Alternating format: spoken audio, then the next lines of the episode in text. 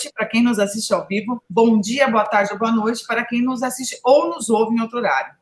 Bom, meu nome, para quem não conhece, que né, não faço as lives de raça, e hoje estou aqui muito bem acompanhada para fazer as lives, é Georgia Serodi, sou divulgadora sinófila e proprietária do Georgia Serodi Scanner, criadora especializada na raça Spitz alemão. Lembrando sempre que a live de hoje estará disponível também no formato de podcast, então basta procurar no Spotify ou Deezer, o seu player de música favorito, por Sistema PET. Se você está chegando aqui hoje, se inscreva no canal e não perca nenhum conteúdo sobre sinofilia de verdade. Se você já é inscrito, clique em Seja Membro e nos apoie a continuar promovendo mais e mais conteúdo de qualidade. Bom, então hoje na nossa live de raças, nós vamos falar sobre o temível Malinois, né, pastor de Malinois.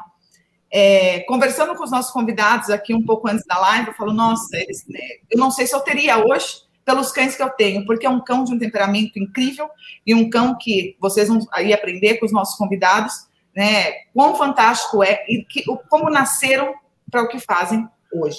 Então, aqui comigo, vou colocar o pessoal na tela aqui. Nós temos Marcos Costa, do Canil Craft Multi. Temos Carlos dos Anjos, do Baluarte dos Anjos. Carlos, que ele é criador, ele é adestrador, faz tudo. Até faxina ele faz no canil dele. E, e Celso Alves. É, o Celso Alves, que é um convidado internacional, está lá em Algarve, em Portugal. Meu sotaque português é péssimo, Celso, mas a gente tenta, né? Que ele é do Duques Negros Pastor Belga Malinois. Pessoal, sejam mais do que bem-vindos. Agradeço vocês estarem aqui com a gente hoje. Eu vou passar, como de praxe, a palavra para cada um de vocês, para vocês aí darem as boas-vindas, é, para quem está né, tá chegando aqui. Já está chegando gente aqui, ó. Almir Prudêncio Machado, boa noite. Saulo. Saulo sempre aqui com a gente, né, Saulo? Tem que vir aqui participar com a gente um dia, hein? Eu não esqueci, não. Falando somente feras. Zeus e Atena, boa noite. Então, vou passar a palavra para vocês aqui, começando de baixo para cima. Vamos começar com Carlos. Carlos, a palavra é sua. Boa noite, tudo bem? Meu nome é Carlos dos Anjos, sou adestrador há 25 anos, trabalho com Malinois já há mais ou menos uns 18 anos, que eu conheço a raça, sou apaixonado. Tá bom, chega.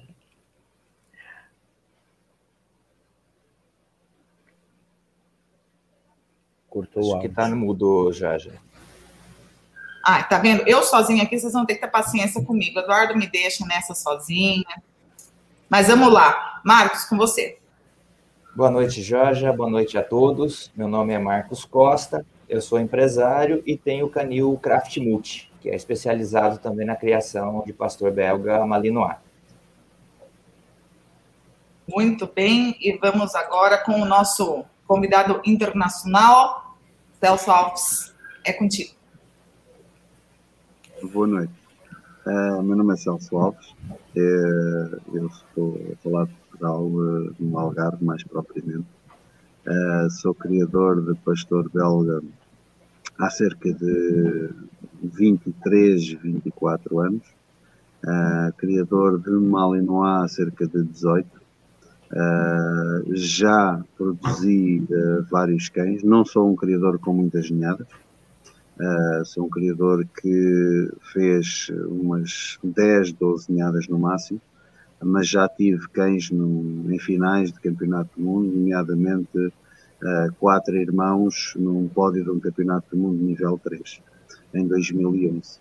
Uh, ah, por várias vezes tenho cães que foram campeões nacionais de Monterrey, tenho cães que competiram em GP, eu sou juiz de IGP e de Monterrey, sou treinador, sou policial, trabalho com cães.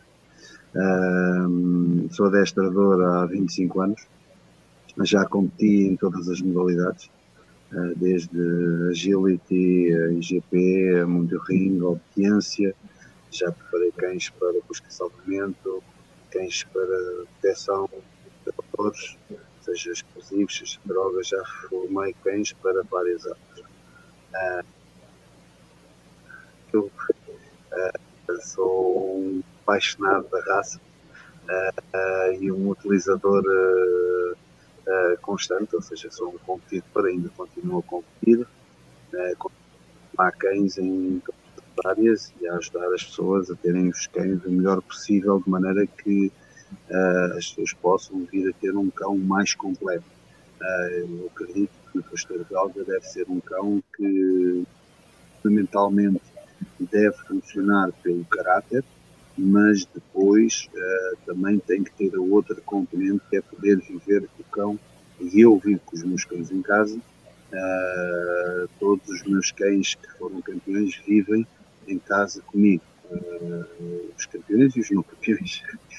Mas eu acredito que o pastor belga é um cão que tem essa capacidade. Maravilha. Eu fico imaginando com os três Malinois aqui em casa tratando com espíritos. Já vivi com quatro. Juntos. E a casa não era muito grande, era uma casa com, com cerca de 60 metros quadrados, 70 metros quadrados, e vivíamos lá quatro. Uh, e, e, era muito era muito pacífico, não era não, não é muito complicado. É, eu, eu acho que o interessante dessa live também é desmistificar um pouco essa ideia do Malinois ser um cão nossa, bravo, ele mata, essa coisa toda, né? Como o, o Celso falou aí, é um cão com temperamento equilibrado, que é isso que a gente busca não só no Malinois, mas assim, todos os cães, né? Da, na, todas as raças é, dentro do, do sistema. É, bom, então a gente vai para o nosso bate-papo. É, vocês não receberam as perguntas, então vai ser tudo assim de surprise. depois vocês venham com o Eduardo, tá? Deixa a orelha dele depois. Mas vamos lá, é, eu vou perguntar para vocês, vocês podem complementar o comentário um do outro, de como a, como a raça foi criada. Assim, eu, eu não sei da raça, é, eu não, quando eu faço live de, de, raça, eu até evito ler sobre a raça, porque eu quero ter esse, esse, é, essa surpresa de conhecimento, né? Mas no meu, assim, no meu ponto de vista, talvez eles vieram do pastor. Sem pelo, Tá vendo? Não sei nada. Então, vamos, vamos agora descobrir tudo. Como que a raça foi criada, Carlos? Olha, nós temos assim em cima de estudos, ele foi criado em 1891 a 1897, tá? Por é, Adolfo, Adolfo Rio, tá? Em 1910 ele foi o primeiro que teve a certificados. Aí chegaram, foram começar a mudar, porque antes era tudo um só, né? Pastor, é, o pelo longo, o pelo curto, Malinois, Groenlander, o Tervuren, Lacnois, era tudo um só. Aí depois eles se dividiram. Isso a partir de 1910, tá? Ah, mas como a senhora falou, a questão que saiu do pastor, eu, eu acho que, foi, foi ao contrário. contrário. Utilizaram o pastor o Malinois para o holandês, para o pastor alemão. Então ele é. foi a origem. Ele, foi o...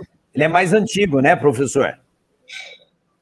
É assim, eh, quando nós olhamos para a geografia da Europa, nós chegamos a uma conclusão que Uh, o pastor alemão e o Malinois estão muito interligados, porque, uh, portanto, uh, no fundo é a fronteira das Ardenas, que de um lado é a Alsácia, de onde veio o pastor alemão, ou lobo da Alsácia, como era conhecida após a Segunda Guerra Mundial, para não se falar em alemães, porque alemães era uma palavra proibida, não é? E do outro lado é Malines, a região de Malines, que precisamente de onde veio o Malinois. Uh, o, o, eu, eu gosto, obviamente, eu, tive, eu comecei por criar Gronandal, comecei por criar os pretos pelo longo, uh, e, e, quando comecei a, a conhecer, a, a conhecer mais o Malinois, acabei por me apaixonar por o Malinois. Uh, porquê? Por causa da seleção que foi feita durante, pelos utilizadores durante cerca de 100 anos.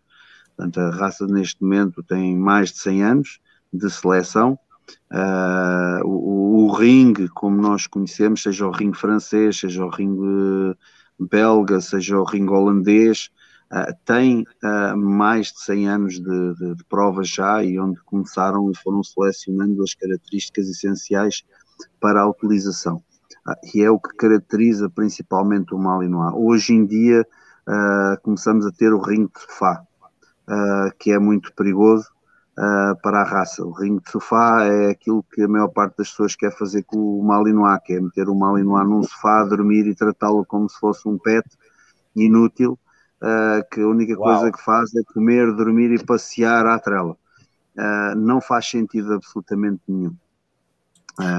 O, o, o, que caracteriza o Malinois, de, mesmo das outras variedades, é precisamente a sua capacidade e aquilo que foi o trabalho feito por, por pessoas que selecionaram um cão que tem uh, um, um, uma estabilidade emocional ao ponto de um segundo ele, ele estar em agressão ou empresa e no segundo seguinte estar calmo e depois conseguir que ele se deite a dormir e depois a seguir no segundo seguinte que ele acorde com tudo ligado a 100%.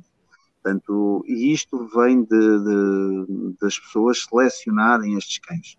Não foi, obviamente, por selecionarem no sofá, não foi, obviamente, por selecionarem o cão é bonito. Um dos problemas graves que hoje em dia tem no Malinois é que as pessoas querem atribuir o bonito a tudo. Um, e a realidade é que o aspecto visual é o que menos conta no Malinois. Eu já vi Malinois pequenos, uh, com, que não tinham grandes uh, aspectos morfológicos, obviamente, mas que tinham uma tenacidade e uma capacidade de resolver problemas e uma intensidade de concentração uh, que servia, obviamente, para muitas outras coisas. Uh, e a gente não okay. se pode, e temos que, como criadores e como apaixonados da raça, temos que sempre tentar mostrar isto às pessoas. Vocês, eu vou contar uma coisa que vocês, se calhar, não sabem mas quando alguém me liga e, e quer saber eh, se eu tenho uma ninhada de malinois uh, e quanto é que é o preço, eu pergunto sempre para quê. Uh, imaginem para quê? Para se for para companhia de ficar no sofá, ele é quase o dobro mais caro do que se for para, for, para uma utilização. Uh, não é só por, pelo facto de que eu considero que o sofá não, o cão, o malinois, pode ir para o sofá, mas ele tem que ter um sentido na vida dele. Ah, e esse sentido ele tem que trabalhar. Se ele não trabalhar, ele não vai ser um cão feliz, não vai dispor. Imaginem agora com a pandemia foi muito divertido. Vocês e os adestradores, não sei se vocês se aperceberam, mas nós com a pandemia era muito engraçado. As pessoas apareciam, eu estou frustrado de estar em casa. Olha, o seu cão viveu a vida toda fechada em casa eu não aguento mais estar no sofá. O seu cão vive o tempo inteiro pregado num sofá fechado e sai à rua, faz um passeio de 10 minutos e volta para casa. Você ah, como é que acha que ele se sente agora? Portanto, okay. uh, Mas esta é, pandemia... muito, é, é, muito importante você estar tá falando isso, Celso, porque eu falo que é, é, o maior maus tratos que existe, acredito eu, é, animal, é você não respeitar a natureza do animal. Isso aí é humanizar o animal, né? Exato. Então... Você quer um cão de companhia, vai atrás de um Shih Tzu, vai atrás de um, de um, de um Spitz, é, vai atrás de um Bulldog francês. É, a gente tem que respeitar. Eu estava comentando com, com, com, o pessoal aqui antes da live, né? Aqui, por exemplo, eu tenho, eu falei, são várias raças, assim, não sou criadora de várias raças, mas eu tenho, o que está latindo agora, inclusive, é meu pastor, é que é meu collie. Eu tenho um collie também, tá, Marcos e Carlos? Acho legal. pelo logo, um Rough Collie, europeu, inclusive. E, e aí, assim, eu tenho curvas que ele aguarda, eu tenho a cane corso que aguarda, eu tenho a Visla que é caça, porque eu moro numa região onde né, é, é rural, é uma região de roça, né? Aqui, Celso, eu sou caipira, eu falo porta, porteira, portão, entendeu? Eu falar com tanto sotaque para você me entender. Porque quando, quando, quando baixa caipirês aqui é difícil. Então, assim, a gente precisa respeitar é, é, é, a função de cada cão. E, e, quando eu penso no Malinois, eu penso em um cão com muita imponência, um cão com, muito, é, é, com muita energia, é um cão que precisa ter muito espaço, atenção. Nada impede dele dormir na sua cama, acredito eu. Tá? É, nada impede dele, dele deitar do seu lado e você fazer carinho na barriga dele, porque o temperamento, pelo que o, o Carlos, o Celso está falando, o Marcos, depois eu deixo você falar, viu, Marcos? É, Não problema. É, mas, pelo, mas pelo que vocês estão falando, é um cão que ele tem um temperamento equilibrado. E ele deve ter um, um, um temperamento equilibrado, porém, respeitando a natureza do cão. Né? Para que, que ele veio nesse mundo? Eu estou certa, Isa? Vocês discordam, concordam? Perfeito. Eu penso, eu penso que é fundamental uh, a gente ver as coisas nesse sentido, porque mesmo, e eu sou adestrador de outras raças, uh, ainda hoje me apareceu um Spitz uh, não aqui na escola, uh, com sete meses, que os donos estão aflitos com ele porque ele virou possessivo, ataca, ataca quando eles agarram brinquedos, que ele é pequenino, mas ele adora brincar. Uh, obviamente é um, um, um Spitz uh, não consegue brincar o mesmo tempo que brinca o Malinois. O Malinois foi um cão que foi selecionado, o Malinois consegue fazer provas de 50 minutos, uh, quando a maior parte das raças, para aguentar 20 é difícil. portanto, obviamente isso também nos ajuda, mas mesmo as outras raças precisam que os donos, as pessoas que querem ter um cão, devem fazer alguma coisa com ele. Uh, no Malinois, uh, eu penso que isso é, deve ser obrigatório e, e nós não podemos selecionar uh, cães com base em, em, em só em, em, fenotipo, em fenotipo, ou seja, sobre o aspecto, sobre a morfologia, porque agora, por exemplo, aqui há muita gente que tem a mania de querer selecionar o cão escuro, o Malinois escuro. Até há pessoas que andam a fazer cruzamentos esquisitos para tentarem apurar o mal e não há mais escuro, para que o cão fique mais. E, e, eu olho para aquilo e vejo assim: é só uma doideira de pessoas que não estão a respeitar todo um trabalho que foi feito de 100 anos anteriores. Né? E pior, eles estão a selecionar uma coisa que até é má para o cão. Por exemplo, onde eu. E, e a Georgia esteve no Algarve, sabe que isto aqui é quente, e eu vejo pessoas a escolherem... É quente, mas o mar é gelado, viu, gente? É, não, depende da corrente, depende da corrente, depende da corrente. A, a corrente que eu peguei estava bem fria, viu? Bem fria. Aqui, aqui a água é quente quando tem sueste. Quando, quando vem de sueste, a água é quente. Quando não vem de sueste, a água é fria. Eu não peguei sueste. É, não, não pegaste. O sueste a água é morninha, morninha, morninha. Mas porque é, é água, é água que vem empurrada pelos ventos que vêm do, do deserto do Saara. Uh, quando a corrente vem do lado oposto, o, o, o, vento é vento que vem do, do, do outro lado e então é fria, normalmente, porque é água que vem do Atlântico e vem banhada do, do vento que está sobre o Atlântico, portanto é diferente. Tá vendo, é. gente? A nossa live também é cultura, tá? Tá vendo é. só? Realizada. O Eduardo não tem essas coisas, não. Mas assim, aqui a Renata Odieron é, pergunta qual, qual a origem do Malinois. Eu vou, eu vou enganchar essa pergunta, vou fazer para o Marcos, e vou enganchar uma pergunta que eu tenho aqui, que é assim, qual é a origem do Malinois? E quando que foi que a raça chegou ao Brasil, Marcos?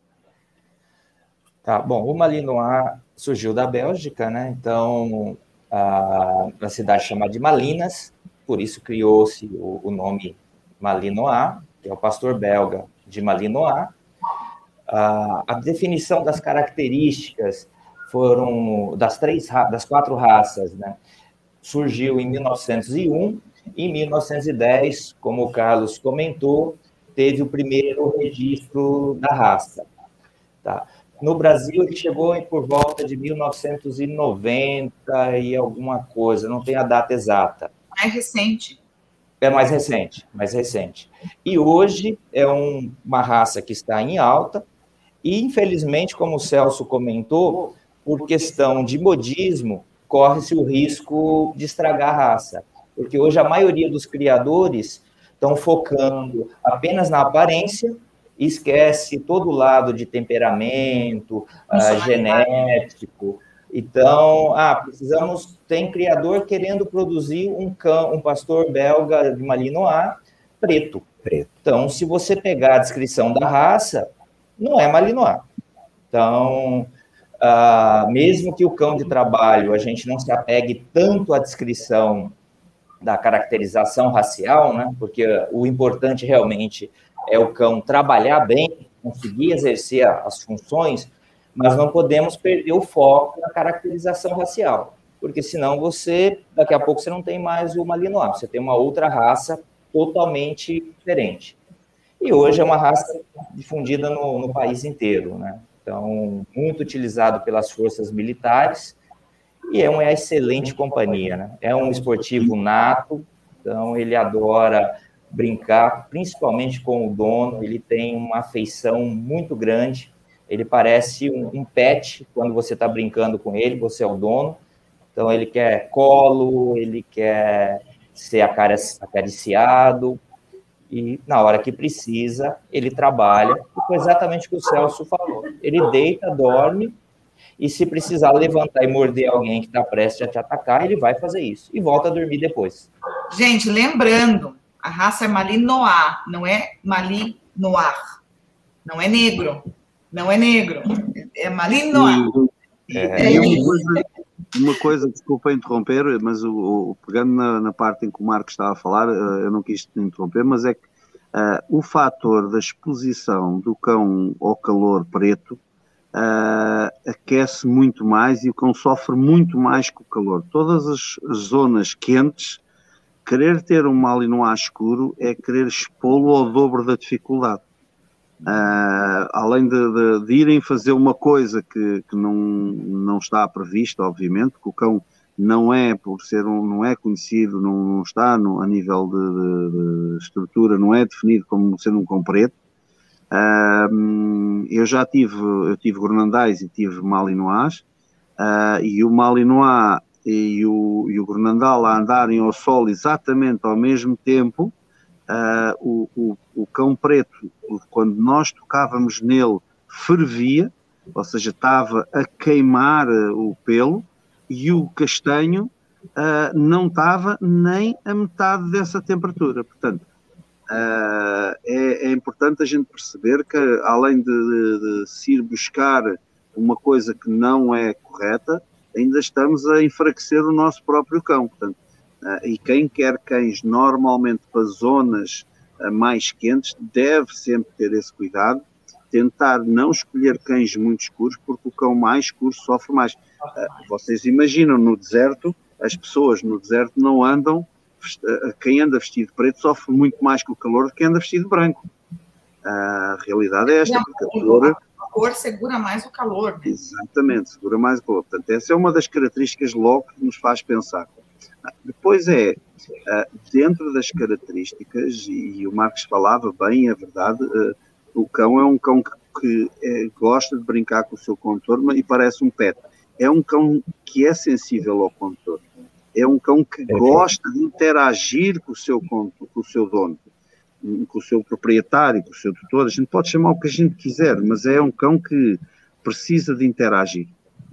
Às vezes a pessoa pergunta-me, ah, eu quero um cachorro para guardar uma vedação. Eu digo, o Malinois não é o melhor sozinho para fazer isso. Porque ele é um cão que gosta de contacto social. Uh, vocês lembram-se, é um cão que supostamente do início, uh, como pastor, trabalhava em equipa. É um cão com, que durante os 100 anos né? foi sempre selecionado para um cão trabalhar em equipa. Ora, se a gente quer um cão para guardar só, para ladrar numa vedação, num, num perímetro, e para ele estar completamente isolado o tempo todo, há, há, outras raças, às vezes, que têm melhores características para isso, que não sofrem tanto com a ausência de, de interação.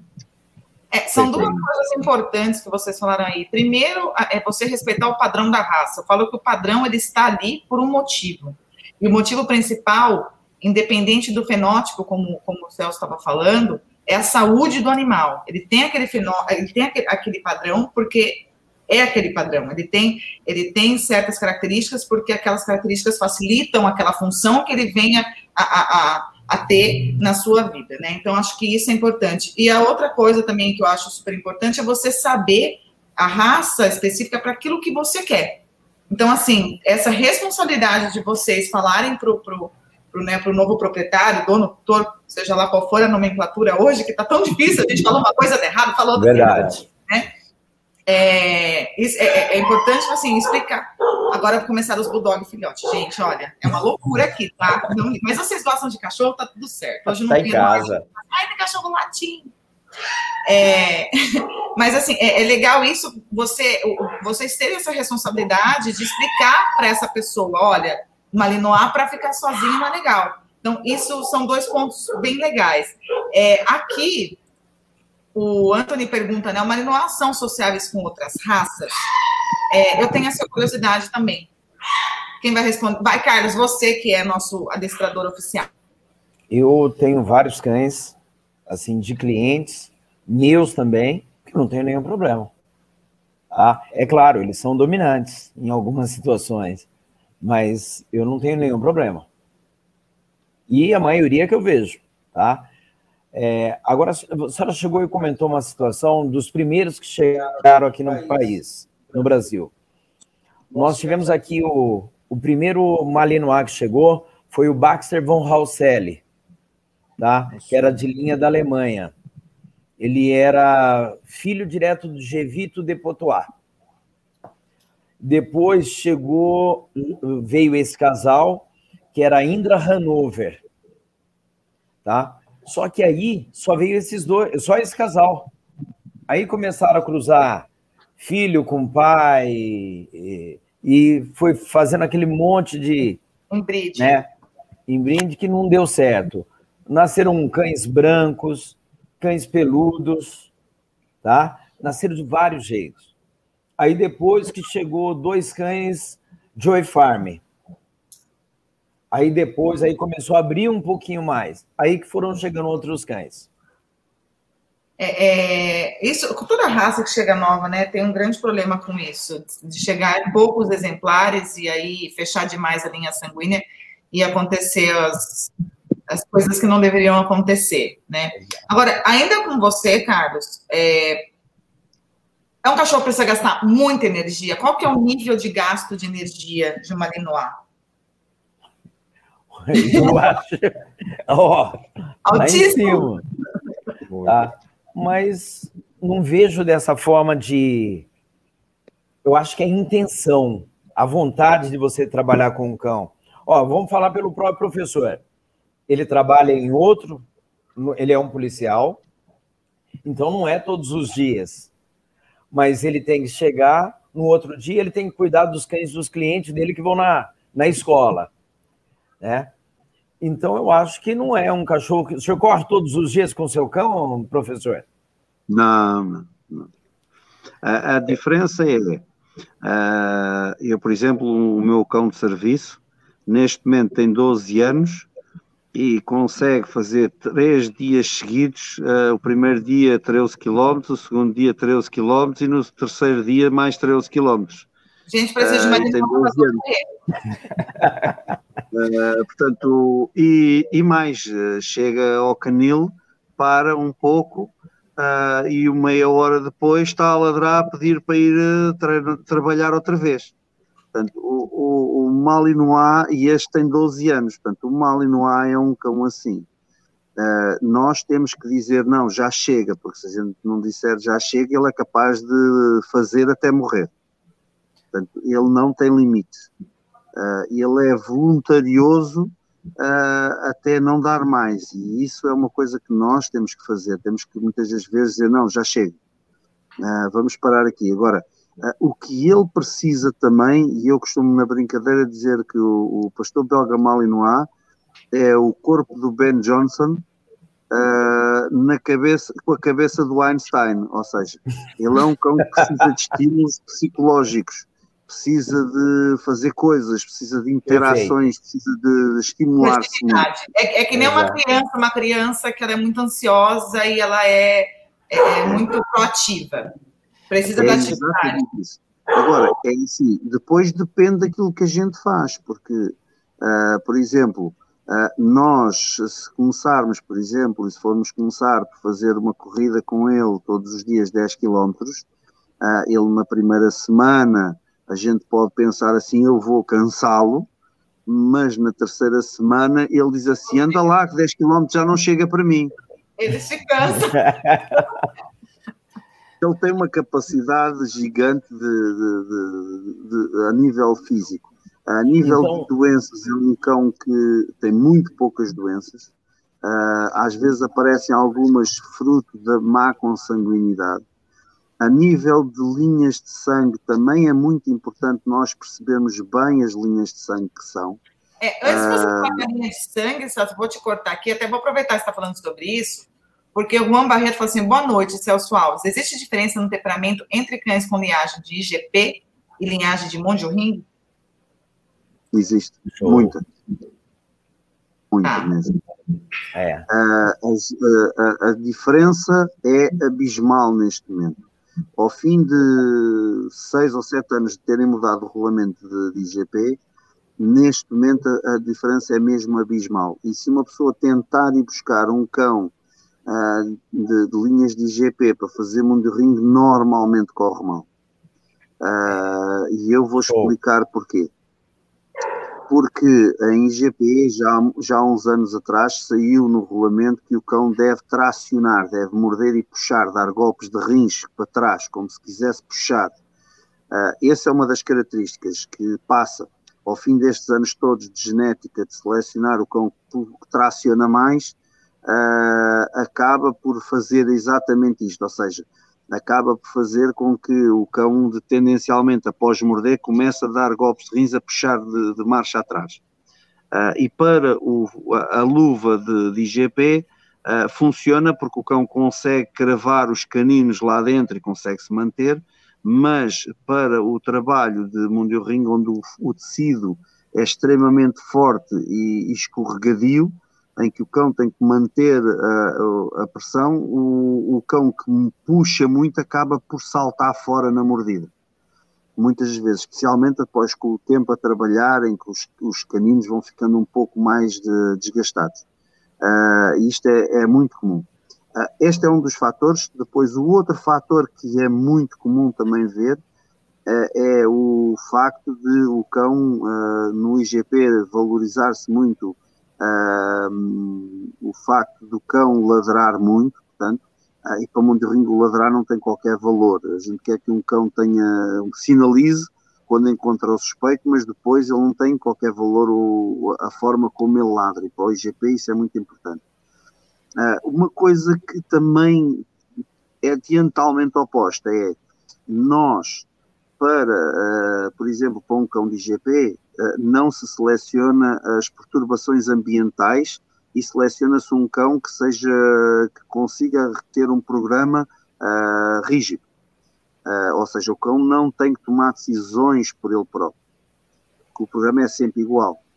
Uh, não varia muito, a, a, não ser na pista, onde é o único momento em que se varia bastante, porque o terreno do o piso, as unidades, tudo isso modifica uh, para o trabalho de, de, de, obediência, que é sempre igual, é sempre a mesma rotina, para o trabalho de mordida, a rotina também é similar, portanto não tem as diferenças, mas quer na obediência, quer na pistagem, quer na, na parte da defesa, não se seleciona uh, uh, as perturbações ambientais, que no mundo ring é fundamental, ou seja, uh, no mundo ring nunca se sabe uh, qual é o percurso e faz parte de meterem no campo coisas esquisitas, diferentes, de prova para prova, consoante o tema, e então o, o cão, nós podemos ter um cão que funciona bem, uh, num ambiente uh, limpo, clean, ou seja, um ambiente que não tenha muitas perturbações ambientais, mas depois quando tem, por exemplo, como já aconteceu numa prova, ter um boneco daqueles com 20 metros de altura a espernear com os braços, que, que, é um boneco de vento, um, que é um ventilador a soprar, não é? E é um boneco que abana, uh, faz toda a diferença na, na cabeça de um cão. boneco de posto, Celso. Não é? Boneco de? Isso, é esse mesmo. Exatamente, exatamente. Uh, esse tipo de boneco. mas quem diz esse boneco... diz esse, quem diz esse boneco diz outras coisas. Eu já fiz provas, por exemplo, em que aparecem aquelas eh, bonecos que são os cabeçudos, que são bonecos com quase 3 metros de altura, que é uma pessoa segura e tem uma cabeça gigante, e, e isso pode fazer diferença no campo. Não, um ah, copo de água. Lembra a prova que o senhor fez, que o senhor colocou uma co um copo d'água para marcar o chão? Exatamente. Exatamente. Então, calor, ele chegava queria tomar água. Ah. Portanto, o cão tem que ter uma capacidade, e depois assim, no mundo do ringue, o cão tem que conseguir tomar muitas decisões e adaptar-se a situações diferentes. É distração Ora, o tempo todo, né? Exatamente. Uh, o que é que acontece? O que é que nós vemos diferença? Vemos de um lado uma coisa que é rígida e que se parametriza uh, se o cão é capaz de executar no máximo da perfeição, e do outro lado vemos um cão que tem que se adaptar a todas as circunstâncias novas que lhe vão aparecendo de prova para prova. Portanto, são duas características muito diferentes. Eu não aconselho, até porque uh, eu tenho trabalhado às vezes, por acaso não é mal e não há, mas uh, é pastor alemão que vem de linha de IGP e noto essa diferença. Por exemplo, pastor alemão que vem de linha de IGP e pastor alemão que vem de linha de ring, a forma de trabalhar para o mundo ring é completamente diferente. Posso-vos dar um exemplo. Eu tenho um cão, pastor alemão, cá, que era de linhas de trabalho, filho do campeão do mundo de trabalho. Um, o cão, se não trabalhasse o latido primeiro, o cão não mordia com a mesma forma. E o pastor alemão, que eu tenho de linhas de ringue, uh, sem ladrar nada, conseguia morder perfeitamente uh, em qualquer circunstância. Porque mesmo dentro de um dos pastores existe isso. Ora, nos belgas já se começa a acentuar isso também. Porquê? Porquê é que se acentua já no mal e no A? Porque existem processos de seleção diferentes. Uh, mesmo uh, as linhas de sangue de ringue holandês, ou de ringue belga, ou de ringue francês, são diferentes uh, já mesmo em relação às linhas de Mundial Ring. Porquê? Porque cada uma dessas modalidades seleciona tipos de características completamente diferentes. Eu vou-vos dar um exemplo. Ringue francês, uh, que é um desporto bastante conhecido, onde se trabalha o que é que o cão tem de oposição. Dentro do campo continua a não ter seleção ambiental, porque não tem nada que baralha ao cão, mas depois nos ataques tem o homem com bastão a criar imensa oposição e a criar, uh, a testar inclusivamente a combatividade do cão. Ele toca nas patas, ele dá com a cana no cão, todas essas coisas assim que testa se o cão consegue manter-se frio e, e manter a, a, capacidade de equilíbrio que responder, de confrontar-se, mas ao mesmo tempo também de obedecer depois. Isso testa isso mas não testa nada ambiental. Ora, a gente vai para o ringue belga, onde, onde se testa bocas, bocas, bocas, com morde muita boca, mas não se testa, por exemplo, e testa-se imenso a capacidade ambiental, mas não se testa, por exemplo, o facto do cão ser tocado nas patas, ou do cão ter uma oposição com a cana mais violenta, mais forte. Então, uh, quando nós olhamos para isto, nós vamos ver o quê? Vamos ver opostos, não é? No ringue certo. holandês, a mesma coisa. Nós vemos. O um trabalho... então, é passar por todos os rings. A hora que você passar por todos os rings do processo, aí teu cachorro é fodido. o processo é. Uh, e, o, e o mundo do ringue é muito engraçado como forma de seleção. Porquê? Porque o mundo do ringue é uma congregação dos três rings.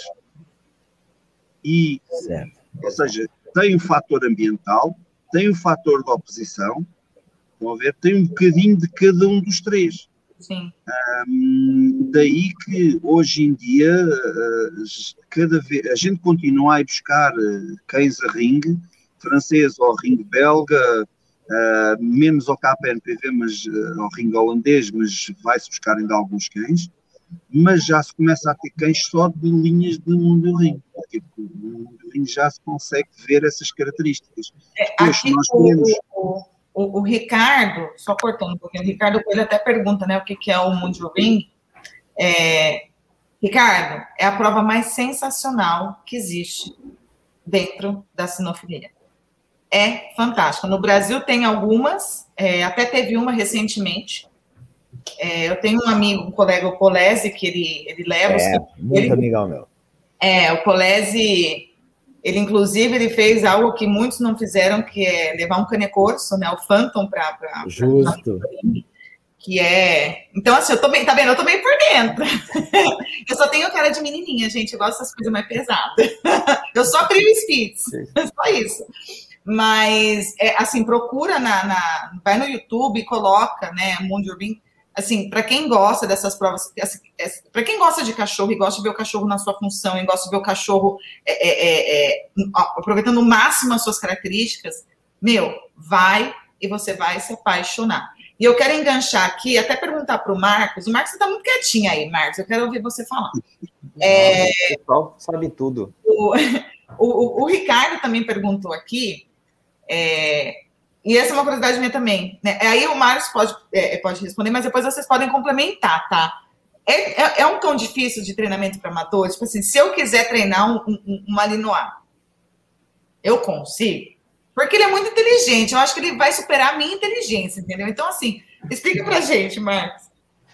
Uh, bom, consegue, tá? Desde que você tenha uma noção básica e muito empenho, porque ele vai te testar o tempo inteiro. Se você não tiver pulso firme, você que vai ser adestrado por ele. Então, ele vai tomar iniciativa e você não vai conseguir impor o que você quer, os treinamentos e tudo mais. Então, o que, que vai acontecer? Ou a pessoa desiste, ou começa a... Exato, desiste do cachorro, porque perde o controle, e, ou começa a fazer treinamentos errados, e aí você passa a ter um cão, pode ficar até perigoso. Então, se é já um cão que tem uma agressividade um pouco maior e você não, não consegue dominar, você pode ter problema sim. Tá? Mas se é uma pessoa que gosta e se dedica, eles adoram, você vai fazer tudo na base da brincadeira. Tá? Você vai conseguir uh, contornar bem a situação.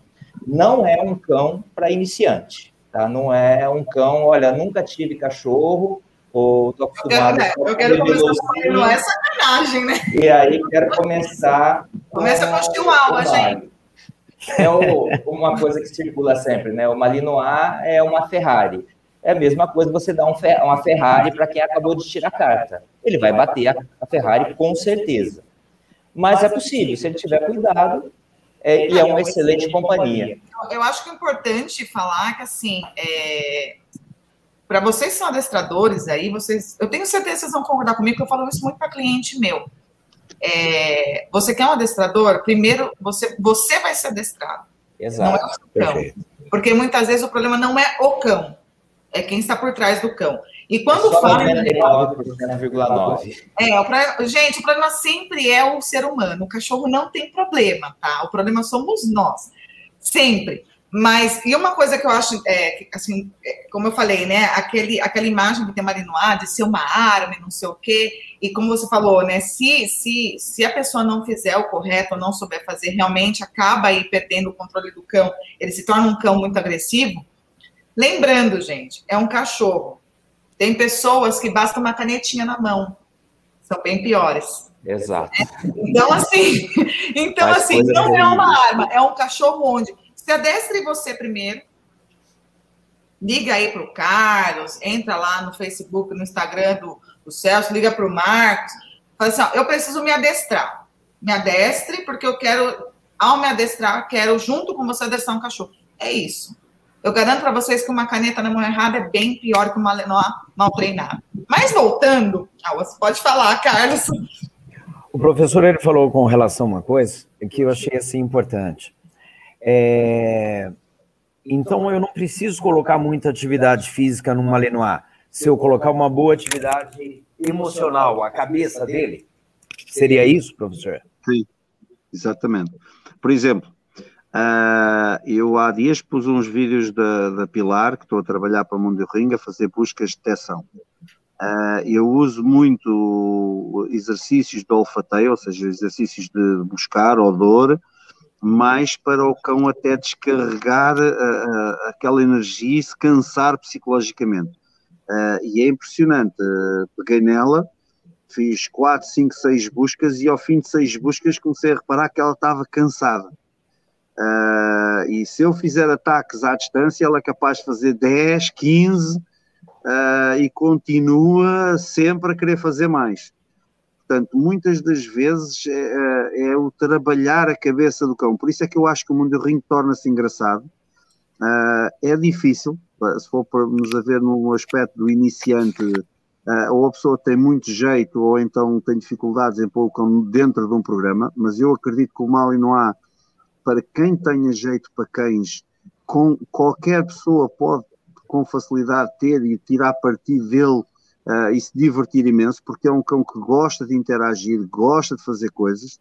Ele não é um cão aconselhado se a pessoa tiver medo de cachorro ou se a pessoa não tiver à vontade com o cachorro, porque como é um cão muito rápido, é um cão que uh, uh, interage de uma forma muito enérgica, pode assustar com facilidade a pessoa. Depois é assim, se dá para a pessoa uh, fazer algo muito grande, aí a pessoa deve ter acompanhamento, porque se não tiver acompanhamento torna-se muito difícil. Uh, no sentido em que ele é um cão que à primeira guarda tudo. E o que ele guarda à primeira tirar é um sarinho. Ou seja, é melhor ter o filhote e ir logo à procura de um adestrador, de quem sabe, uh, ver, acompanhar e fazer todo o processo, até, até aconselho que muitas das vezes, em vez de ser ele a ir buscar, por exemplo, imaginem, por exemplo, uma pessoa que tem um cachorro perto do Carlinhos. Antes de ir buscar o cachorro, deve ir ter com o Carlinhos e deve dizer assim: Olha, estava a pensar em buscar este cachorro. Uh, o Carlos vai ver a linha, vai ver o sangue, vai, porque o Carlos está dentro do meio. Aconteceu-me isso há dias com uma pessoa que é, que é minha amiga, ela foi buscar um cachorro e não, foi, e não falou comigo, e então foi buscar um cachorro, mas foi, ele queria um cão de companhia que desse para competir. Uh, e venderam-lhe um cão de competição que para companhia só mesmo para uma pessoa muito experiente, porque o cão uh, é de uma linha de sangue em que tem muita, muita, muita agressão, uh, tem, Uh, e daí que. Uh, mas é que é uma agressão misturada até com algum receio, estás a ver? E então o que acontece é. Uh, é um cão que, nas mãos de uma pessoa muito experiente, consegue com facilidade, nas mãos de quem não tem experiência, complica muito. eu Perfeito. acabei de ficar com o cachorro uma semana comigo para preparar o cão, para deixar o cão minimamente ambientado à sociabilização das pessoas, com cães, com tudo trabalhar uh, para, de maneira a baixar aquele instinto agressivo, mas a realidade é que se ele tem vindo ter comigo e falasse comigo e eu visse o tipo de pessoa e o objetivo que ele queria, se calhar eu não lhe dizia para ir buscar aquele cão. Eu dizia-lhe para ir buscar um outro cão que tivesse uh, o outro lado, o lado lúdico. E aquele cão não tem muito lado lúdico. A gente está a tentar despertá-lo, está a tentar buscar e, e, e desenvolver que o cão tenha uma atitude diferente, mas aquele cão, pela linha que é, não tem esse lado lúdico, ou seja, complica muito mais. Portanto, o a primeiro passo, às vezes, é antes de escolher, antes de avançar tudo, é falar com quem já está, com quem conhece e tentar ver a partir daí. Porque tentar fazer tudo à primeira torna-se muito difícil. Perfeito. Um, e, e, o Brasil é, é muito grande e, e, por vezes, nem sempre tem uh, adestradores suficientes ou perto para fazer. Uh, mas as pessoas hoje em dia, isto com a internet, lá está, eu estou em Portugal no Algarve e estamos a conversar todos. Uh, hoje em dia resolve-se tudo com a internet, ajuda a resolver as coisas. Portanto, não há mais aquela desculpa de ah, eu não sabia, não, não quis informar. Ah, não, hoje não existe mais isso, até porque existe o sistema PET, né, Celso? Então, se tiver alguma dúvida, gente, entra no sistema PET lá e vai ver as lives, né? Hoje tem informação aqui, pelo amor de Deus. É, tem duas coisas aqui que eu queria comentar. Peraí, cadê? Primeiro, a, a Renata perguntou, né? Cadê o senhor Eduardo Cima Pet? Ele é 10. Manda um abraço para ele, por favor. Já assisti várias vezes. Você vai gostar muito mais de mim, Renata. Sou muito com ele, sabe? É, o, o Du, ele está num compromisso, ele não pode estar aqui hoje, então eu estou aqui fazendo a vez dele. Mas você vai gostar muito mais de mim. Eduardo é chato, é velho, velho de cabeça, sabe? Então, mas eu mando um abraço para ele, fica tranquilo. E aqui, a Paloma, é, que já é, eu falo que ela é nossa nossa sócia, que já fez várias lives com a gente, criadora, juíza, pergunta, né? Fala aqui, boa noite, pessoal. Tenho uma Mali aqui em casa, já é o terceiro. Admito que lutei muito a pegar uma Mali, mas não me arrependo. Nunca foi treinado, mas morde e bem, e bem, e é muito educado e equilibrado. Só não confio com meus cães pequenos. É, até tem outras perguntas que perguntando, né? Como é que são os malinois com outros cães? E aí eu enganchei nessa pergunta da Paloma. É, a gente comentou sobre isso antes da live, né? Tipo, eu até minha preocupação aqui não seria nem ter uma Malinois com os meus Spitz, porque normalmente esses cães maiores eles, eles meio que cuidam da matilha, cuidam dos, dos menores. Minha, minha, preocupação maior seria até com os cães, os grandes, né, os de, os de guarda. O que, que vocês falam? Como é que é? Assim, ela tá certa de ter um medinho com, com os cachorros pequenos dela? Ou é um cão que você pode ficar tranquilo? Eu acho que Aí primeira... você Ah, lógico, cada eu, cão. Pode falar, eu tenho, eu tenho Malinois com Jack Russell aqui Jack ao pé. Uh, e, e, os, e os Malinois que eu tenho normalmente estão-se bem todos juntos, inclusive com outros cães. Eu vou com eles para a praia, eles não ligam a cães nenhums, a não ser que o outro cão lhe faça alguma coisa. Uh, mas Faça alguma todos... coisa para você ou para eles próprios. Portanto, ah, muitas vezes uh, as pessoas trazem o cachorro solto e o cachorro vai para cima do meu e começa a fazer bullying, começa a pular em cima dele. Do Malinois bullying, gente, coitado. E aí, uh, às vezes chega um ponto que é um pouco desconfortável e o, um, os meus cães têm que agarrar e dizer chega-te para lá, sai do meu espaço mas de uma forma geral não é assim. Mas isso tem muito a ver com as linhas de sangue e com aquilo que o criador quer. Uh, por acaso, o cachorro que eu estava a falar, ele não é assim. Esse cachorro que eu falei, que é de uma linha de sangue, uh, não é assim, ele não se dá com outros cães com facilidade. Uh, daí que eu, eu acho muito importante que quando a pessoa, se a pessoa tem, por exemplo, como, como, como já tem o Spitz, deve procurar algum criador que tenha cães que eles consigam habitualmente dar-se com outros cães. Porque nem sempre, e não é só adestramento, porque há, é há, há, há, há uma predisposição por trabalho de equipa e há uma predisposição por trabalho individual, ou seja, por dominância. Uh, não quer dizer que os outros não sejam dominantes, porque uh, eu sou dominante e consigo estar com o Carlinhos por perto e a gente não vai discutir, porque eu consigo perceber que o Carlinhos tem o espaço dele, eu tenho o meu e a gente entende-se. Mas uh, nem todas as pessoas são assim e os cães também não são todos assim, ou seja, isto não é só às vezes a gente pensar que Uh, bom, eu vou buscar um, e acontece muito, e eu costumo dizer isto, não sei aí no Brasil, mas aqui na Europa, temos o, o, uma marca de carros que é alemã, mas que o motor é francês. E as pessoas compram a, a marca alemã, dizem eu tenho uma, um carro alemão, e eu digo assim, não, tens um carro francês. E ele, ah, ah não, o teu carro, o motor é francês. Se é, se é, uma cilindrada até 2000, é marca alemã com motor francês, portanto não é bem a mesma coisa. E isto para dizer o quê? Que às vezes as pessoas pensam, vou buscar um Malinois e que todos são iguais, e eles não são todos iguais. O processo de seleção dos criadores é importante, é importante que o criador, uh, e, e, aqui eu vou dizer uma coisa que é muito importante, uh, vocês estão a ver com óculos, sabem porque é que eu tenho óculos? Porque se eu não tivesse óculos, se eu fosse completamente cego, eu não conseguia, por exemplo, descrever a Renata, ou descrever o Carlinhos, uh, ou descrever o Marcos. Uh, e há uma coisa muito importante: qualquer criador, para se trabalhar bem, ele tem que saber ler cães, ele tem que saber ler características, é, ele tem que saber ler comportamentos uh, entre cães, depois tem que saber ler pedigrees, tem que saber ler e ver correntes de sangue para poder fazer uma boa escolha, uma boa opção. Uh, senão, o risco de uh, fazer erros é muito grande. E depois, depois sabe, eu não sei se no Brasil existe, mas em Portugal existiu um, uma pessoa que criou, pegou numa cadela e cruzou com um cão, o cão era bom, uh, e nasceu tudo cães ruins.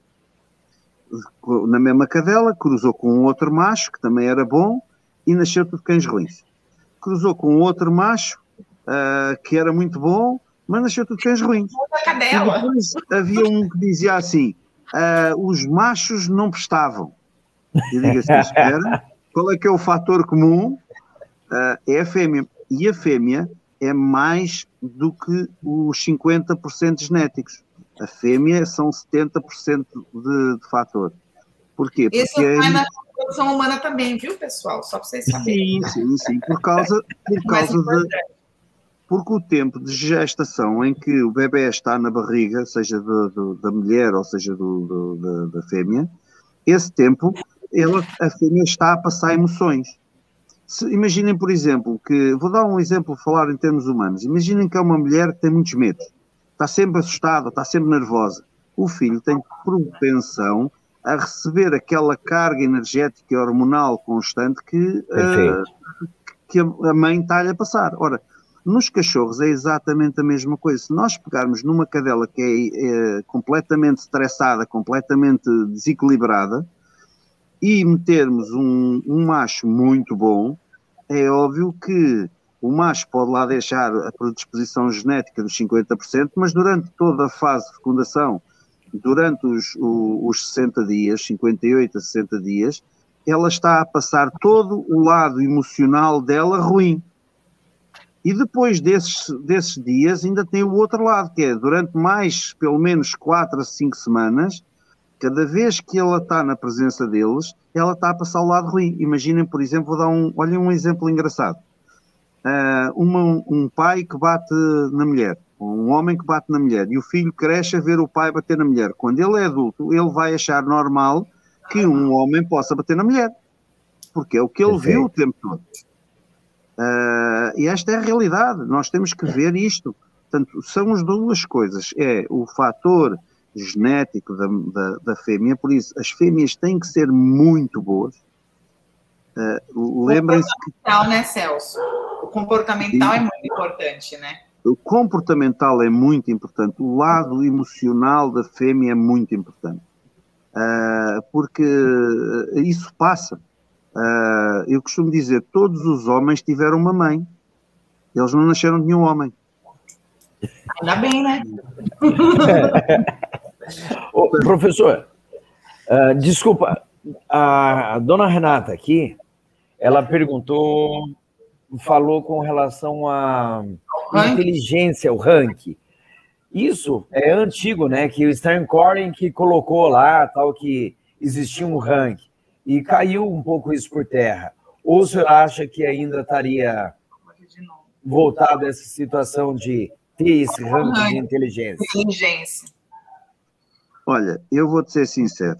Eu acho que existe uma diferença, uh, obviamente, no, na forma como os cães resolvem os problemas. Uh, e determinadas linhas, lá está, as linhas que são selecionadas por programas rígidos têm mais dificuldades em adaptar-se a tomar decisões e a resolver problemas. Uh, e as linhas que são selecionadas por programas em que são flexíveis e estão sempre a testar determinados ambientes são mais facilmente adaptáveis. Mas, quando nós pensamos e vamos medir, por exemplo, com outras raças, como acontecia normalmente nesses rankings, uh, eu costumo dizer assim: uh, eu já vi pessoas com a quarta classe, que é o, o, a escolaridade mínima de, há 20 anos ou 30 anos atrás em Portugal, ou seja, que era mesmo o mínimo, mínimo, mínimo, mais inteligentes do que muitos doutores hoje em dia. Concordo. Só que não tiveram a instrução que os doutores tiveram. Uh, não tiveram um tempo de escolaridade que os outros tiveram. Portanto, é difícil medir muito essa história da inteligência, se é o, a raça X, de inteligência, raça né? Y, uh, porque às vezes não tem o que as pessoas consideram de inteligência não tem nada mais, nada menos do que adaptabilidade. Ou seja, Justo. Uh, a gente chega, por exemplo, ao Husky. O husky é um cão que, se a gente o soltar na natureza, ele é muito inteligente para conseguir sobreviver, porque ele é muito primário. Mas se a gente quiser que ele faça o que a gente quer, é a mesma coisa que dizer, quer dizer, não é bem ao gato, porque eu, um dos gatos que eu tenho é treinado uh, e ele senta, ele vem à chamada, Gato? eu faço coisas com o gato assim meio estranhas. Uh, mas uh, este gato eu peguei nele de pequenino e comecei logo a, a, a, a instruí-lo nesse sentido. Ou seja, ele foi desenvolvido para ele se adaptar à, àquilo que eu lhe pedia, mas até um certo limite, porque depois chega um outro limite ele não quer se adaptar mais. Ele diz: Ok, uh, eu tinha fome, tu tenhas o que eu queria, eu estava a negociar contigo, agora já comi qualquer coisa e esta negociação para por aqui. Estão a ser, portanto, o que, é que, o que é que eu quero dizer com isto? Quer dizer que nós, a nível de, de, de, nós achamos que o cão X é mais inteligente que o outro, não é verdade. Uh, há cães que se adaptam melhor a umas coisas e outros que se adaptam melhor a outras. Uh, e esta a que é a é melhor. Husky é extremamente inteligente, mas Souza é inteligente de benefício próprio, é verdade. É exatamente isto. É o, que ela tá, o que a Paloma falou é exatamente, ou seja, nós, essa história de se definir, e, é, e o ser humano gosta muito de, de estratificar as coisas e dizer, ah, o, o, às vezes nessas aparecem tipo border collie ou aparecem. Uh, a realidade é que o cão que mais se adapta, e sim, isso é a verdade, é o cão que é mais moldável em termos de treino, é o Malinois, sem dúvida nenhuma, porque ele foi assim selecionado há mais de 100 anos, ou seja, há mais de 100 anos que as pessoas pegam neles e vão selecionando. Mas lá está, se nós de repente começarmos a selecionar Malinois para dormirem no sofá, se calhar daqui por uns anos não, não vamos ter mais o Malinois que tínhamos até aqui. Uh, e, e essa é a minha grande preocupação há muitos anos. É, e por isso eu tento convencer as pessoas a treinar os cães. Uh, porquê? Porque depois eu, como criador, posso olhar para o cão e ver. E, e por exemplo, eu tenho cá uh, cães de, a treinar de várias linhas. Uh, e inclusivamente, às vezes, dois irmãos. E a gente olha para dois irmãos e vê nos dois irmãos as mesmas características uh, com donos diferentes. E depois olhamos para o outro, de outra linha de sangue, com, que não tem mais a mesma linha de sangue, que tem outro dono, que tem características muito diferentes. Portanto, e, e, e quem conhece a genética para trás, e quem estuda linhas e quem vê muitas coisas, começa a tirar um padrão a longo prazo. Então a gente começa a perceber que determinados tipos de cães uh, transportam determinado tipo de características. Por exemplo, eu tenho uma fixação sobre o Red Bull. Porquê é que eu tenho a fixação sobre uhum. o Red Bull? Uh, o Red Bull do Banco de Zermels era um cão fantástico. E eu conheci o treinador dele, uh, conheci o dono, e, e, o que me impressionava no Red Bull é, apesar dele fazer ring e dele não, não ter, eu não, não ter como verificar se ele tinha problemas ambientais ou não, ele tinha uma característica que a mim me deixava fascinado, que era Uh, toda a gente treina um cão sabe que o, mudar um cão que morde nas pernas para cima ou de cima para baixo, às vezes é difícil, porque o cão gosta mais de um sítio. O que é que o Red Bull tinha de fantástico? É que ele, por exemplo, conseguia trocar todo o, o, percurso do cão num mês, ou seja, no espaço um mês, ele, por exemplo, a primeira mordida tentava vir às pernas e a segunda tentava vir para cima um mês depois a gente conseguia que a primeira mordida ele tentasse ir para cima e a segunda ir para as pernas, ou seja, o oposto. O cão moldava-se de tal maneira e conseguia de tal maneira não resistir ao adestramento, e isso é uma coisa que me fascina nesse cão. Por isso eu durante algum tempo tentei buscar cães desse cão, uh, precisamente, e, e, tento seguir um pouco essa linha.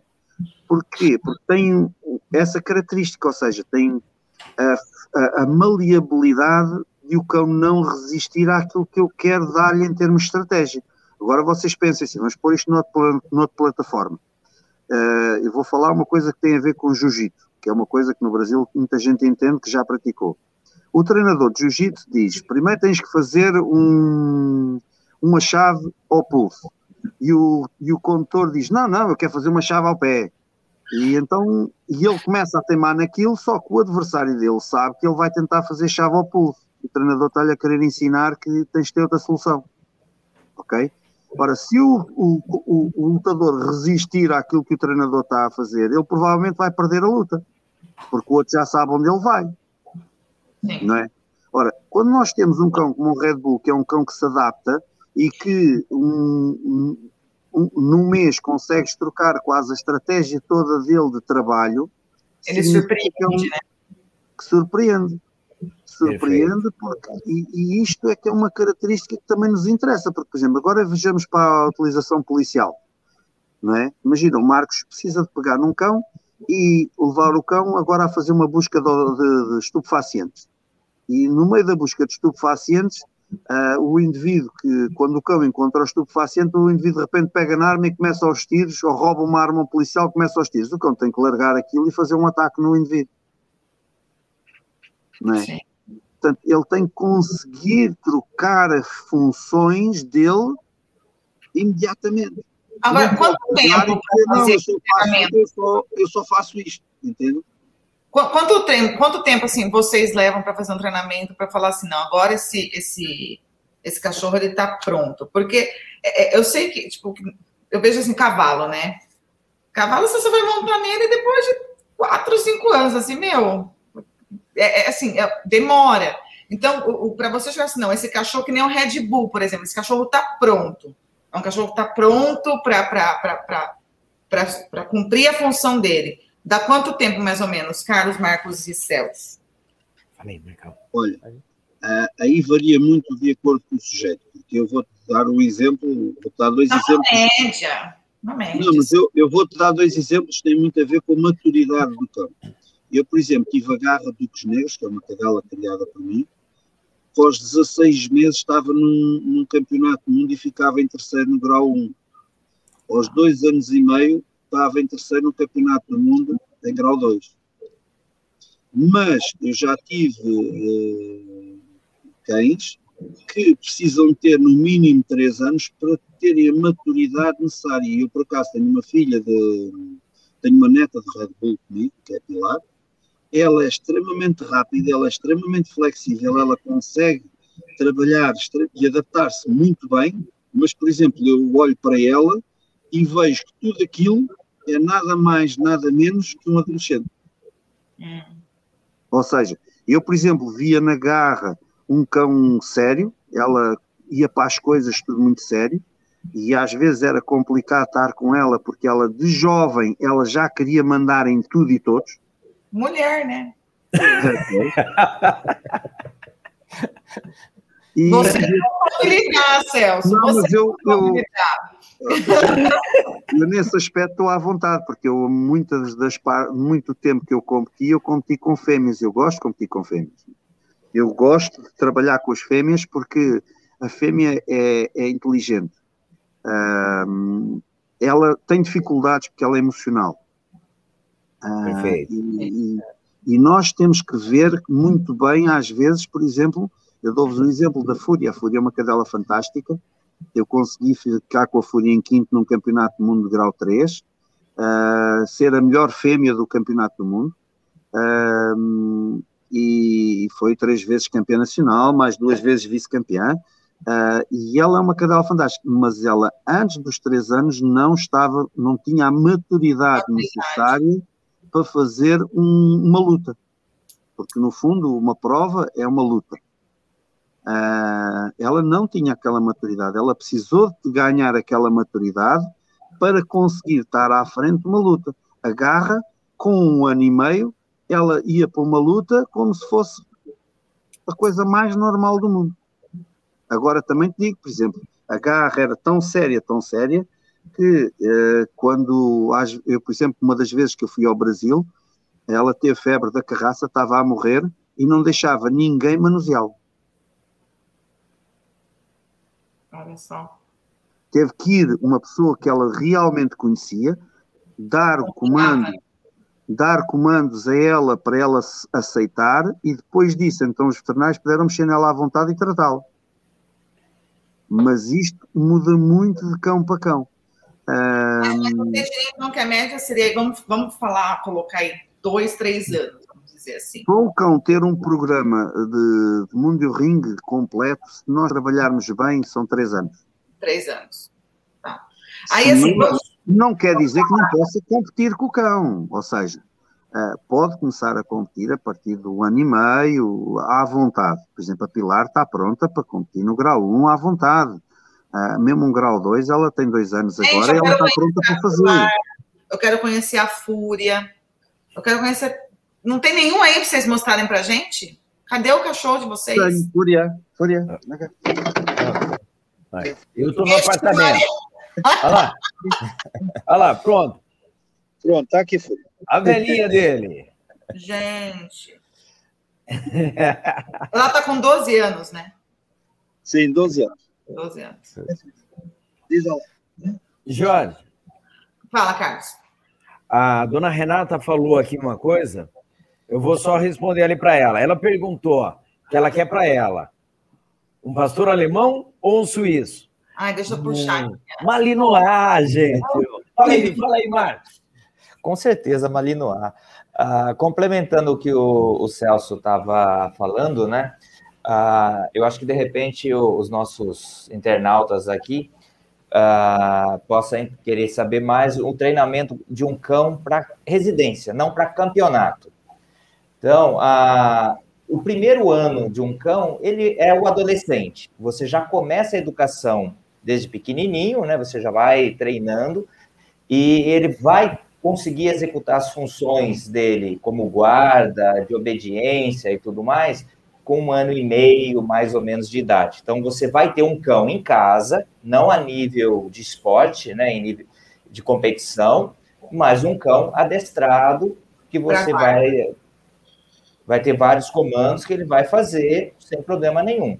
Então, de treinamento mesmo, acho que pelo menos um ano.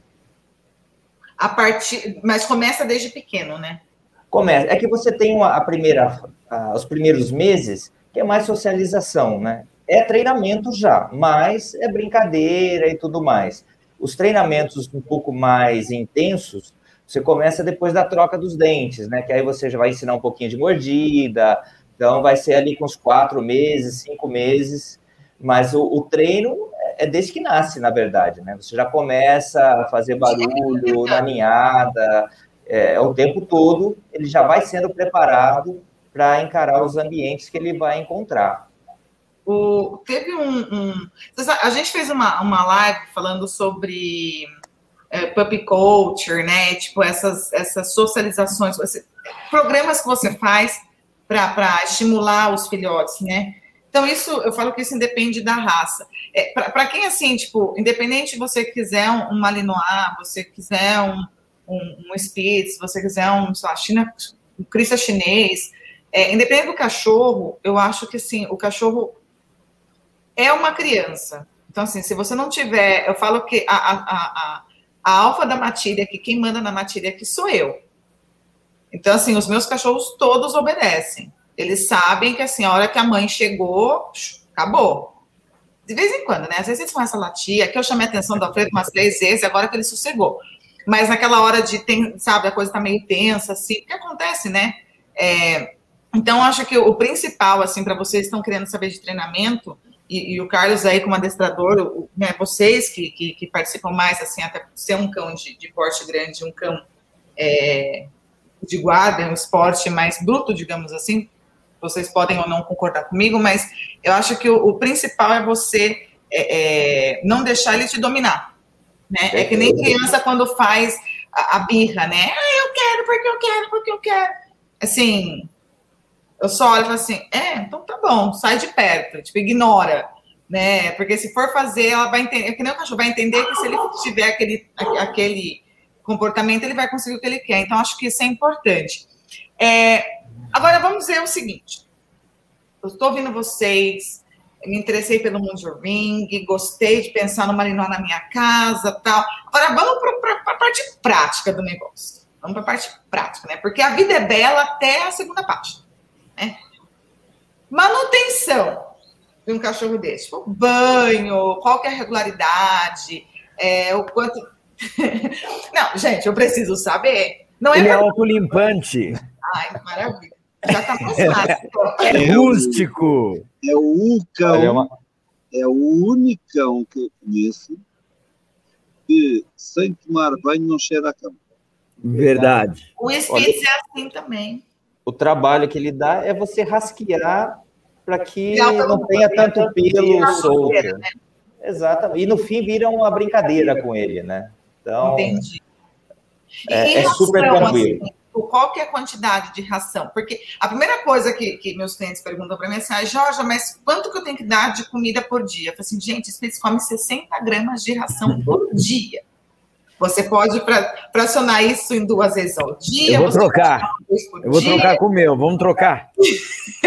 Qual que é a quantidade média, assim, do Malinois? Depende, lógico, da, da ração, né? Mas, em média, 500 gramas, 600 gramas no dia.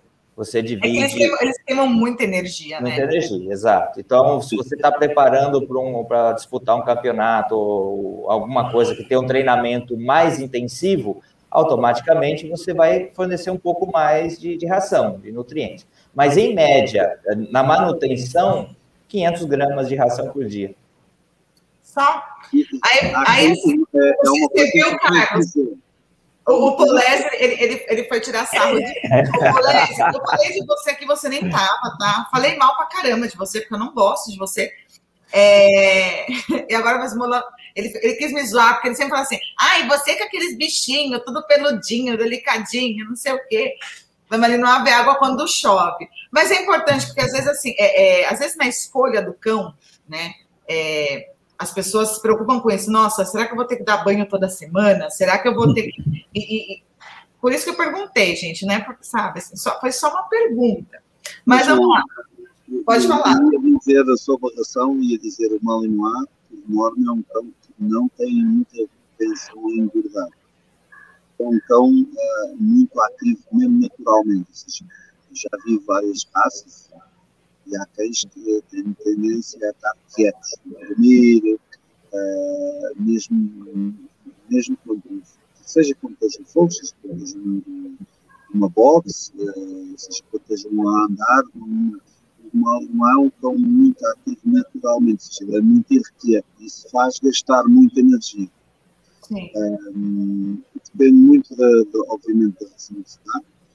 Eu, por acaso, não dou a quantidade que o Marcos falou, mas tem a ver, com, obviamente, com qualidade. Por exemplo, quando é no inverno, eu dou uma ração que tem 4.800 calorias e dou à volta de 250 gramas uh, dessa ração. Quando é no verão, uh, como eles mexem-se um pouco menos, aqui está muito calor normalmente no verão, eu dou uh, uma versão mais baixa, tem à volta dos 4.200, uh, entre 4.200 e 3.800, uh, e acho que isso aí às vezes aumenta um pouco, ou seja, dou-lhes um pouco mais no caso deles quererem, deles precisarem comer. Mas lá está, tem muito a ver com aquilo que, que se faz com o cão. Eu, por exemplo, um dia que ele trabalha mais, uh, dia que ele trabalha mais, eu dou mais. O dia que ele trabalha menos, eu dou menos. É que nem a gente, né? Tem que manter a figura. É, é, é aquela, aquela, coisa calórica, né? Se você comer mais não, não, e, e, e, se exercitar menos, vai engordar. E a gente não quer claro. mais gordo, né?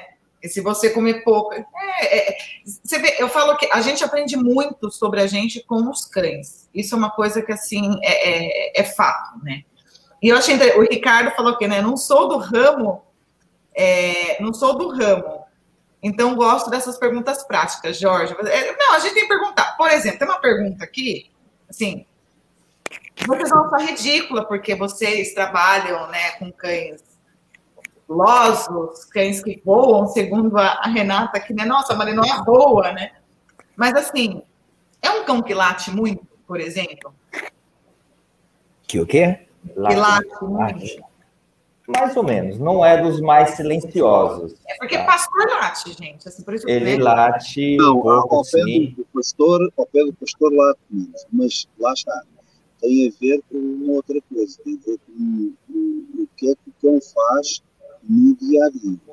Eu posso dizer que, no caso do cachorro ter uma vida uh, aborrecida, uh, eles podem ter tendência a ladrar muito, a latir muito de frustração. Uh, se uh, é um cão que tem uma vida relativamente normal, uh, ele não é um cão de ladrar muito. Eu, por acaso, conheço bem um, um pastor, no caso do pastor alemão, por exemplo, ao pé do Malinois, normalmente o pastor late mais vezes e mais razões até do que o Malinois. Eu tenho, eu tenho dos dois, aqui a treinar, por exemplo, e a prevenção de, de, de Malinois começar a ladrar à toa ou seja, o seu áudio. Por frustração. É. Estão reclamando do seu áudio que está um tá falhando um pouco. Meu áudio. É. Isso, o seu áudio. Não sei se você está com fone aí. Hum, pode ser a, a conexão de rede. Isso pode ser. Mas fala que nós te escuta. A gente. Mas, por, por, que, que eu falo? Por, por que, que eu falo? Não sai, não. É, por que, que, eu falo a questão do latir, né? Porque todo mundo assim, ah, mas late muito. Assim, meu, se você não quer um cachorro que, que, que não lata, não compra um cachorro. Ou compra um bacenge, né? Apesar que ele não late, mas ele berra. berra. você não quer latir? Então, pega um bacenge para berrar. Compra um de ursinho de pelúcia. Mas, assim, é, a gente, o, o pastor, ele já, eu me surpreendi muito com isso. Eu, na verdade, assim, eu, eu, Georgia, depois de casada, né, virei senhora, tive meus filhos e tudo, eu nunca tive um pastor um, um pastor alemão, assim, eu nunca tive. Eu tive de quando era criança que meu pai tinha. Mas hoje eu tenho dois cães aqui do grupo 1, que é o, o, o grupo de pastoreio, que é o Rough Collie, que é o Collie de pelo longo, e o Cuvas, né? E, e, eu achando que, assim, porque normalmente eu comecei a criar Spitz e Rottweiler em 90, 92, 93. E Rottweiler não é de latir muito. É um cão de guarda, e normalmente os cães de guarda não latem tanto, né? Na verdade, eles ficam só ali na espreita para atacar se precisar. Eles não avisam que estão ali. E me surpreendeu, porque o Boruto, que é o meu Cuba, veio aqui para fazer guarda. E de repente, esse filho da mãe late igual um louco. Ele late assim, tipo, igual meus speeds, entendeu? Eu falei assim, meu. Ele aprendeu com seus speeds. É, não, eles super se entendem. E lembrando, assim, é, que, que então, ah, Spitz late demais. Não, gente, a função, eu falei, cada macaco no seu galho, cada cachorro com sua função. O Spitz é um cão de alerta, então, assim, ele precisa alertar. Ele precisa alertar, porque quando chega a gente, por exemplo, o Canecorso está lá deitado na sombra, tipo, tá acorda, vem trabalhar, chegou gente, vai, vai lá ver. Mas eu me surpreendi, por isso que eu pergunto do latido, porque daí eu, vim, eu comecei a estudar um pouco mais sobre os cães de pastoreio, os pastores em geral, e realmente os pastores eles tendem a latir mais. É, é isso mesmo, né? Eu estou falando besteira aqui na live. Pelo amor de Deus, se eu estiver falando besteira, me corrige. O Eduardo fica bravo comigo. Mas é isso Olha, mesmo? Eu acho que é da raça. Tá? Tem alguns vão latir, como o professor falou, por falta de trabalho emocional. Um cachorro ele vai só latir para mim é, por excitação, por é, falta de fazer alguma coisa, ansiedade de separação, agressão, é, insegurança. Para mim seria isso tá? Muitos cães nós vamos ver aí latino bravo no portão, é inseguro, não é real. Boruto, você é inseguro, Boruto. Tá? Agora estão reclamando do latido, né? Você já escutou um, um Foxhound? Deus me livre. Viu? O rastreador brasileiro. Gente, é, uma, assim, é um canto, né? Mas não é um canto, tipo, não é Fafá de Belém cantando, entendeu? Não. É tipo, pior que eu cantando. E não vou cantar aqui para vocês. Mas, mas as pessoas têm essa preocupação, né? Eu falo, gente, cachorro vai latir, cachorro vai fazer cocô, vai fazer xixi. É, é, é, assim como nós, né? A gente não late, mas a gente. Alguns até latem, né? É, mas a gente berra, a gente grita, a gente conversa, então é a, é a mesma coisa. É, outra coisa que, assim, falando da questão de saúde, né? É, eu, eu, Georgia, quando eu vejo um, um, Não, não vou cantar, Renata. Ela falou assim: canta é Não canto, não canto, porque eu só encanto, cantar não canto nada. É, a questão de saúde, porque eu acho que um dos, assim, uma das coisas importantes quando você vai selecionar uma raça é você saber também as predisposições que essa raça traz, né, é, de doenças. quais são essa, essa, esses problemas de saúde que afetam, que mais afetam a raça? Porque o, o, Celso já falou no começo da live que eles são muito saudáveis, né? Eles são muito rústicos. Mas, mas tem algum, alguma predisposição, algum problema de saúde? Gente, vocês Ué, se grave. Eu estou perguntando. Só para você ver, a displasia é 6%. 6% de chance de ter, enquanto um malinois, um pastor alemão é 20%. Um pug, 70%. É. Então, eu, eu malinois. Ó, oh, desculpa, te cortar mais uma vez. A dona Renata ali falou. Ela virou minha uma... fã, Carlos. Ela já ah, então Eduardo. Ela chegou e falou com relação a se serve para ser um, um, cão de companhia. Putz, eu adoro os, eles como forma companhia. Eu só não aceito humanizar. Tá? Companhia, meu amigo, vai correr comigo, jogar bolinha, top. Mas humanizar Colocar roupinha. Falou junto. Não, colocar roupinha no. no... Eu, vou pegar, eu vou pegar. Primeiro tem. Que quem conseguir colocar tem que ganhar um troféu, né? Não dá, né? Não, não, não. É, enfim, eu fico doido com essas coisas. Não, é... um cliente meu chegou e ele mandou um cachorro para eu treinar, porque na hora que ele foi colocar a roupa, a cachorra mordeu ele. Bem feito. Bem feito. Gente, cachorro é bonito por si só. A gente tem que tampar o corpo porque a culpa é da Eva, né? Mas enfim. É, é, então, assim, é um cão que realmente é, é bem rústico e não tem.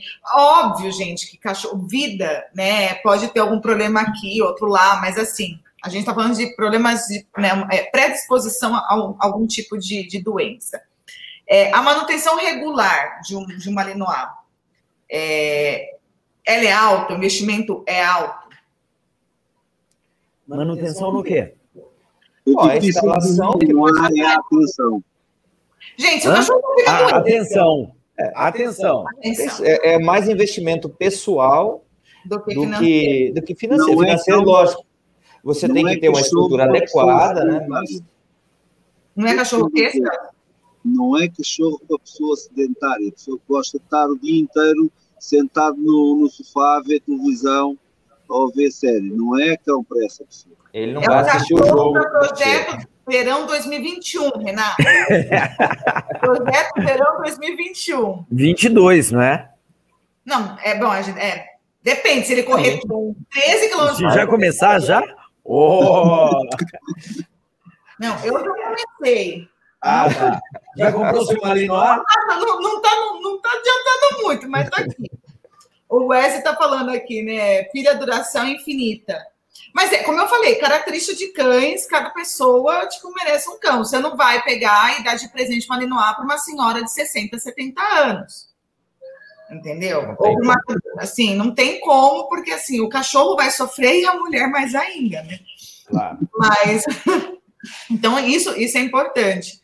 É, em nível de, de, plantel, eu vou, eu vou falar assim na questão do Brasil, pelo jeito você conhece criadores do Brasil também, né, Celso? E depois eu queria que você falasse um pouquinho dos plantéis é, é, da, de Portugal. Em nível, de, é, em nível médio do plantão nacional, tá bom a criação? Tá boa a criação aqui no Brasil, da raça? Então, corre-se um risco de ir para um caminho errado, como eu comentei logo no começo da, da nossa live Hoje tem muitos criadores, como é uma raça que está na moda, né? Vamos dizer dessa forma. Então todo mundo quer comprar um filhote, aí ele já acha que pode ter um casal e já vai produzir filhotes para vender. E aí estão focando simplesmente na aparência. Então, ah, eu quero um cão escuro, que é o que todo mundo quer. E isso vai trazer sérias consequências para a raça. Foi o que fizeram com o Pitbull, fizeram com o pastor alemão. Você vai começar a ter cães totalmente desequilibrados, e aí a culpa é de quem? Da raça. Lógico que tem muitos criadores sérios e que continuarão fazendo esse trabalho de forma adequada, e o que esses criadores precisam fazer é tentar segurar para que não caia todo mundo só na linha comercial. Lógico, todo criador precisa vender o seu filhote, ele tem que sobreviver, ele não, tem que. Pelo menos fazer a manutenção do canil, né? Exatamente. Ele tem, ele tem custos. Ração, um custo absurdo. Ainda ah, mais agora, gente. Três vezes esse ano aumentou a ração. Real, verdade. Coisa fora do comum. Eu, e eles acham que. Carne. O cachorro, o filhotinho nasce na árvore. Você vai lá, pega e vende. Então, esse é o problema que eu vejo. Tá? tá. Mas tem boas linhas de sangue, ah, lógico que precisa estar sempre implementando aí para manter as linhas abertas e, e, continuar o trabalho sério. Sabe o que me deixa triste? Porque, assim, é, eu fiz algumas lives de raça aqui no Sistema Pet e eu, eu fazia o programa do Georgia Dog Show, né, falando de raças. É um, obviamente um formato um pouco diferente, era quatro episódios por raça, a gente pegava uma coisa mais aprofundizada. E todas as raças que eu fiz, tanto aqui no Sistema Pet quanto no Jorge Dog Show, é, é sempre o mesmo problema. Por isso que eu falo que o problema não é o cachorro, o problema é o ser humano que está por trás do cachorro. E a ganância é, do ser humano e não pensar numa seleção genética, não pensar na preservação de fato daquela raça que por algum motivo, em algum momento, te encantou e você escolheu ela. Que eu acho que esse é o, é, é o motivo principal de um criador escolher uma raça para criar não, tipo, ai, Malinois tá na moda, vou comprar um casal, vou acasalar e vou vender e vou comprar uma Cayenne. Não, gente, isso não existe, tá? É, então, acho que é bacana falar isso. E em Portugal, Celso, como é que tá a, o plantel? Tirando os seus, que são fantásticos, e, o, e, o, resto dos portugueses? Não, mentira. Como é, como é que tá o de, de, de plantel? Eu acho que o problema já foi pior do que aqui por um lado, eu acho que já foi pior do que porque assim, uh, antes nós não tínhamos os meios de espalhar a informação que temos hoje em dia. Lives como esta e outras do género podem e servem para elucidar as pessoas. É óbvio que muitas das vezes as pessoas, mesmo sabendo que aquilo que o Marco estava a dizer, uh, optam por fazer o não fazer o certo, uh, fazem aquilo que elas entendem, mas uh, eu creio que, como há muita gente que ainda vai fazendo o, que é correto, em de seleção, e vai informando os compradores, porque uh, a única forma de salvar isto é, não é ir pelos criadores é, ao contrário muitas vezes pensam. Eu acho que a única forma de fazer isto é elucidar o comprador, elucidar as pessoas de uma forma geral, dar-lhes conhecimentos de nível é, de, de, formação para a pessoa saber tomar a opção certa. É assim, é, criadores de, negócio que vão só para o dinheiro, nós temos em Portugal também. Temos criadores que temos temos criadores que nem sequer acreditam na genética e dizem publicamente. É, isso é complicado. Que é complicado. Temos criadores que querem fazer as, as maiores uh, geneiras, que é escolher, por exemplo, tem cão, tem cachorros que são agressivos e vão escolher cães agressivos. Uh, portanto, tem de todos os gostos, como eu costumo dizer. Uh, mas também temos cá uh, casos de pessoas que estão a tentar fazer um investimento bom, transportar um, património genético de qualidade. O que é que eu acho que cada vez nos ajuda mais se a gente quiser selecionar? É que, de facto, com os meios que nós temos hoje em dia em termos de tecnologia, eh, eu consigo estar em Portugal e estar a ver um cão em França, na final de França, e tentar ver se aquele cão me interessa e depois poder ir escolher e ver toda a linha de sangue dele e ver se é aquele que eu quero. Uh, e isso era uma coisa que antes tornava-se mais difícil. Hoje em dia, nesse aspecto. Mais. Agora, portanto, o, o, que é que isto quer dizer? Quer dizer que é mais fácil nós podermos chegar a bons cães, uh, mas quem vai comprar, se não souber nada, a tendência é regular-se pelo preço. Ora, como é que nós podemos mudar isto? É fazendo lives como esta, Uh, por isso, quando o Carlinhos me falou, eu disse logo sim, que obviamente que iria cooperar.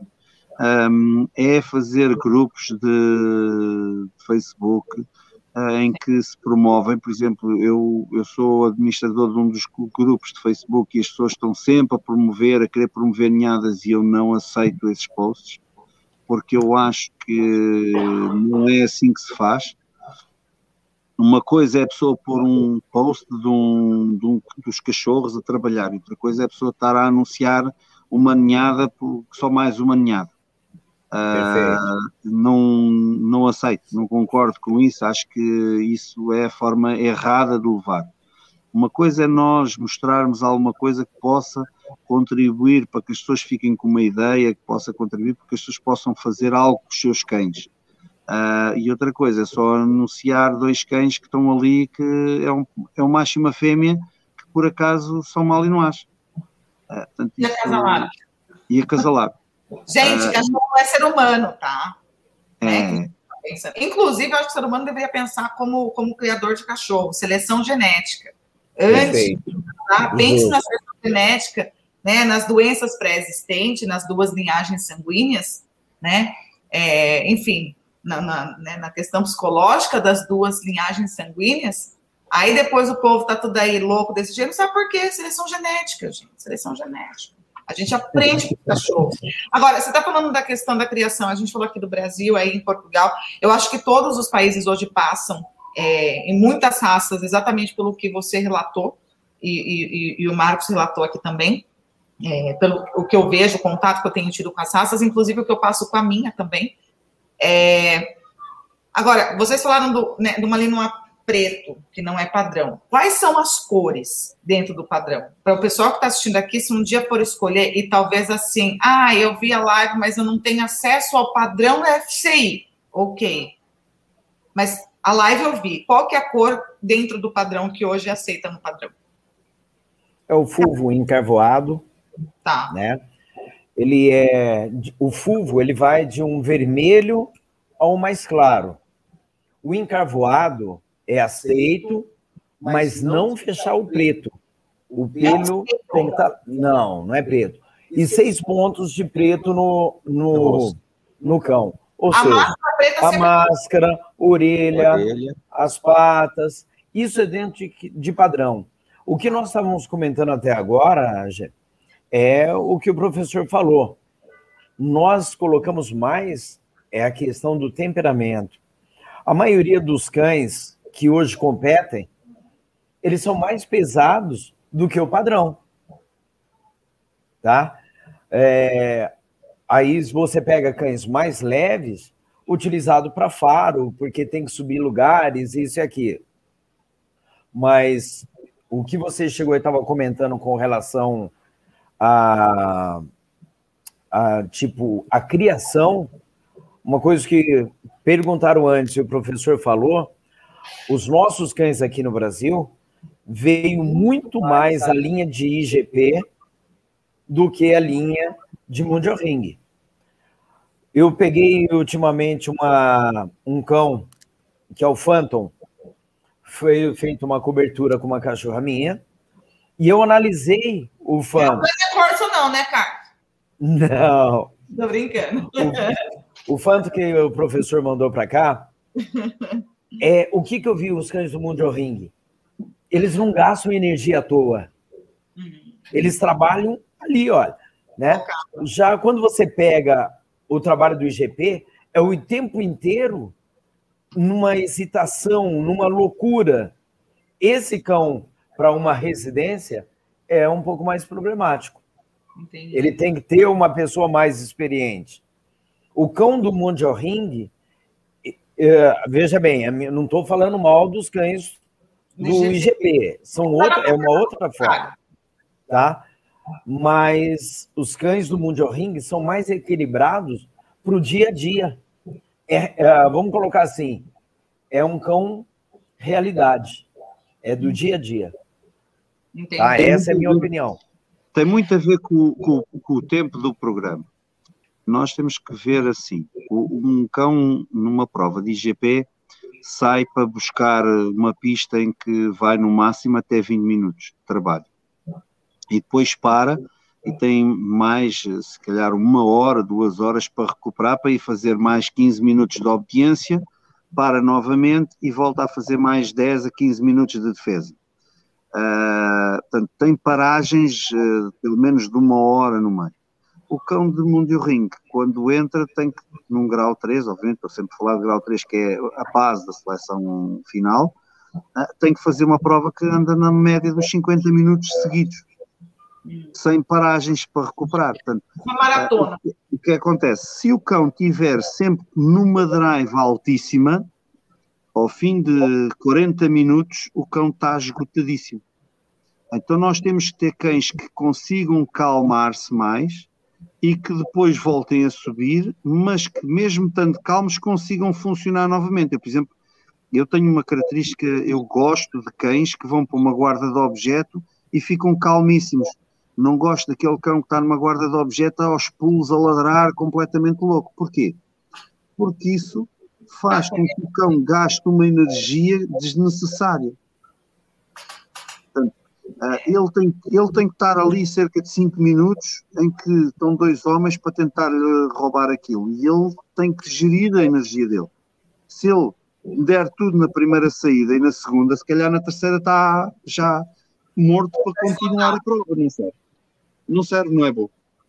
Agora, uma coisa que, por exemplo, eu falei de Portugal e, e, e, o Brasil, uh, quando eu fui a primeira vez em 2006, quando conheci o, o, o Carlos, o Carlinhos, os malinois que eu vi, tirando dois que estavam lá no seminário, eram muito, mas muito, mas muito maus. A qualidade deles era muito má. Uh, o, o, que se tem feito a nível e, e, mandar cães para o Brasil, eu tenho mandado alguns e é extremamente difícil levá-los para o Brasil porque pelas vacinas, pelo tempo que se tem que enviar, uh, pela viagem, é difícil. Com, comporta, uh, comporta despesa e comporta tempo e paciência de, de, ter que deixar que o cachorro cresça para se, para se mandar. Um, mas eu vejo hoje em dia já uma, um, um, melhoramento muito grande a nível de qualidade. Uh, e principalmente a coisa mais importante que o Brasil fez neste momento é criou uma, uma coisa que não existia, ou seja, porque só existia no mundo do ring uma, a comissão do, do IGP ah, e passou a haver uma comissão também para o, o mundo do ring, ou seja, há muito mais possibilidade de qualquer criador ir ver provas e poder escolher cães que se insiram o padrão daquilo que eles procuram. Sim. Ora, porque há muito mais provas agora. O facto de haver mais provas permite poder escolher, mesmo e a vantagem a gente pensa assim: será que isto é só ao nível da competição? Não, não é. Porque, vamos lá ver, uh, a gente sabe que se calhar uh, eh, 1% dos cães que criamos vão parar a competição. Uh, 1%. Os outros não serão para a competição, se calhar. Mas o que é que acontece? Uh, para quem tenha um utilizador, para quem queira ter um cão, por exemplo, eu tenho a Fúria, tenho aqui o, o Eduardo ao pé de mim, uh, neste momento, mas eu posso ter 3, 4 cães aqui. Eu, para estar a fazer uma live aqui, se tivesse um cão que nunca desligasse, ele estava o tempo inteiro aqui a incomodar. Chamando a atenção. Tipo eu com o meu, com meu cole aqui. Portanto, nós, para a utilização, este tipo de aquelas características que nós selecionamos para o desporto servem fundamentalmente para ajudar na reprodução, para se buscar cães mais estáveis, mais equilibrados e com capacidades uh, mais adaptativas. Ou seja, o cão consegue estar aqui a dormir tranquilamente e de repente a gente diz assim: vamos sair, e o cão levanta-se e sai a correr. Ou então, se vir um assaltante, também é capaz de levantar e fazer alguma coisa. Uh, e, e, e, isto não tem, a gente pensa só, mas é só para o desporto. Não, não é. Uh, uh, o, o, toda a gente, todas as pessoas, mesmo os que não vão competir, vão usufruir desta qualidade. Porquê? Porque nós estamos a criar um tipo de cão. O criador, por exemplo, o Marcos, quando, o, quando vai escolher um cão, se ele tiver mais provas onde ele vê mais cães competirem, Perfeito. ele tem uma possibilidade maior de poder escolher o cão que tem mais características para inserir corretamente com a fêmea. Se ele não tiver, só tiver dois cães, ou só houver uma prova, por exemplo, por ano, ele tem muito mais dificuldade para ver qual é o cão que vai escolher. Vai o cachorro, né? Certo? O, o Brasil, ao meter as provas, faz uma evolução uh, gigante neste momento, ou seja, vai abrir uma porta para que a criação a nível brasileira não seja só numa vertente, uh, e, e, as qualidades que o IGP tem são boas para algumas situações, um, portanto, mas as de Mondelinho têm outras características também que também são boas para outras situações. Portanto, nós precisamos de, de, de ambos para ver o que é que vamos criar. Estão a ver? Ora, é importante manter uh, uh, o IGP a funcionar, é importante manter o mundo, é importante manter as outras áreas também, precisamente para nós podermos ir recolhendo, vendo qual é que é o melhor cão que se insere para aquilo que a gente procura, para, para os nossos objetivos. Agora a gente vai começar com as perguntas assim, tipo, meio que bum, bum. Então, assim, se preparem. E assim, ó, Todo mundo que a gente pergunta, faz assim, ai, mas quer dar um migué. Você sabe o que é dar migué, Celso? Dar migué é quando a pessoa se esquiva da pergunta, sabe? Não, eu quero que vocês, tipo, vamos lá, mostra que vocês são do Malinois. Vamos lá, vou pegar aqui minha colinha. Bom, então agora as perguntas é mais assim, é, é, é para quem quer começar a criar, ou pensa em ter uma Malinois também, mas mais para quem quer começar a criar. Acasalamento, geralmente, é monta natural ou inseminação? Natural. Monta natural. Não, cachorro rústico, né? Mas eu tinha que fazer a pergunta, Eduardo mandou, a gente faz.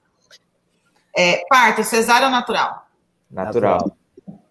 Qual que é a média de filhotes por ninhada? 10, 9. 10, 11, 12, 13. 13. Eu tive a última minha foi de 13. Gente, a minha aqui é 1, 2, 3, e os 13 não precisa de ajuda, ela consegue amamentar todos. Mas quanta teta tem uma malinois, gente? São 12, né? Mas nem todos dão leite na quantidade, mas eles revezam. Eles, eles revezam. Não, beleza. Vamos lá. Em termos de é, infraestrutura para criar, quais são os, os, aspectos que a gente precisa ficar atento? Ou seja, gente, não precisa ter maternidade, porque eles vão parir no meio do mato e vai tudo sobreviver. Ok rústico. Não, Mentira. Não, não é bem assim, não. Não, não, não. Eu vou, eu vou dizer como é que eles, há criadores que fazem na Bélgica, que é... Eles fazem a cova. Tiram o cachorro, tiram a, a mãe uh, para o meio do gelo, para o meio da neve, deixam ela abrir um buraco e enterrar-se lá dentro, meter os cachorros lá dentro no meio da neve e deixam-nos lá estar um mês e eles dizem que se falecerem é porque não eram saudáveis o suficiente. Top! Daí, daí que é um, um, uma raça que é tão natural, tão natural, tão rústica, tão, tão por si só sobrevivente, que ah, numa ninhada de 13, a maior parte das vezes sobrevivem os 13. Sim. Sim. Agora, assim, para infraestrutura de canil, por exemplo, vocês né, na casa de vocês, é, porque assim, são cachorros, eles escalam também, né? É, inclusive, Resident Evil foi baseado em Malinois. Mas vamos lá. É, precisa colocar o canil com a grade, precisa tampar em cima. É, como é que vocês deixam assim, não, meu, se você quiser pular, pula, pai, se quiser, depois você volta. Como é que vocês fazem com essa infraestrutura de eu, canil? Eu tenho canil tampado, porque eu tenho alguns que que aí, quando vem, vai cruzar a hora que ele quer, ele pode sair, tentar pegar alguém na rua, ir passear, depois volta. Então, tem alguns que eu tenho que ficar fechado. Tá. Tem outros que não. E quando o Carlinhos diz fechado, é fechado a sete chaves. Com fechadura mesmo.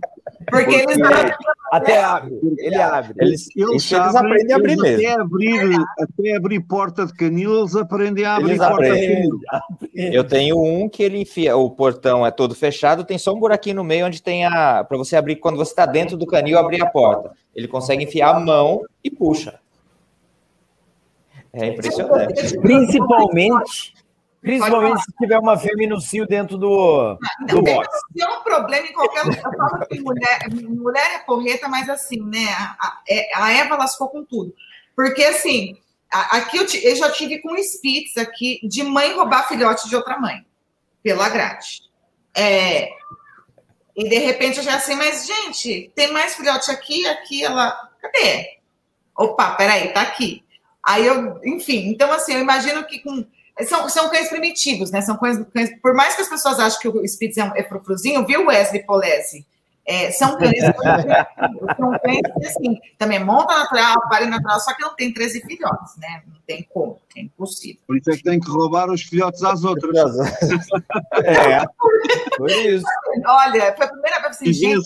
Então, se tivesse 13, se tivesse 13 dias, já chega ao que eu tenho, não quero mais. Verdade. Vou doar alguns. Vamos lá. É...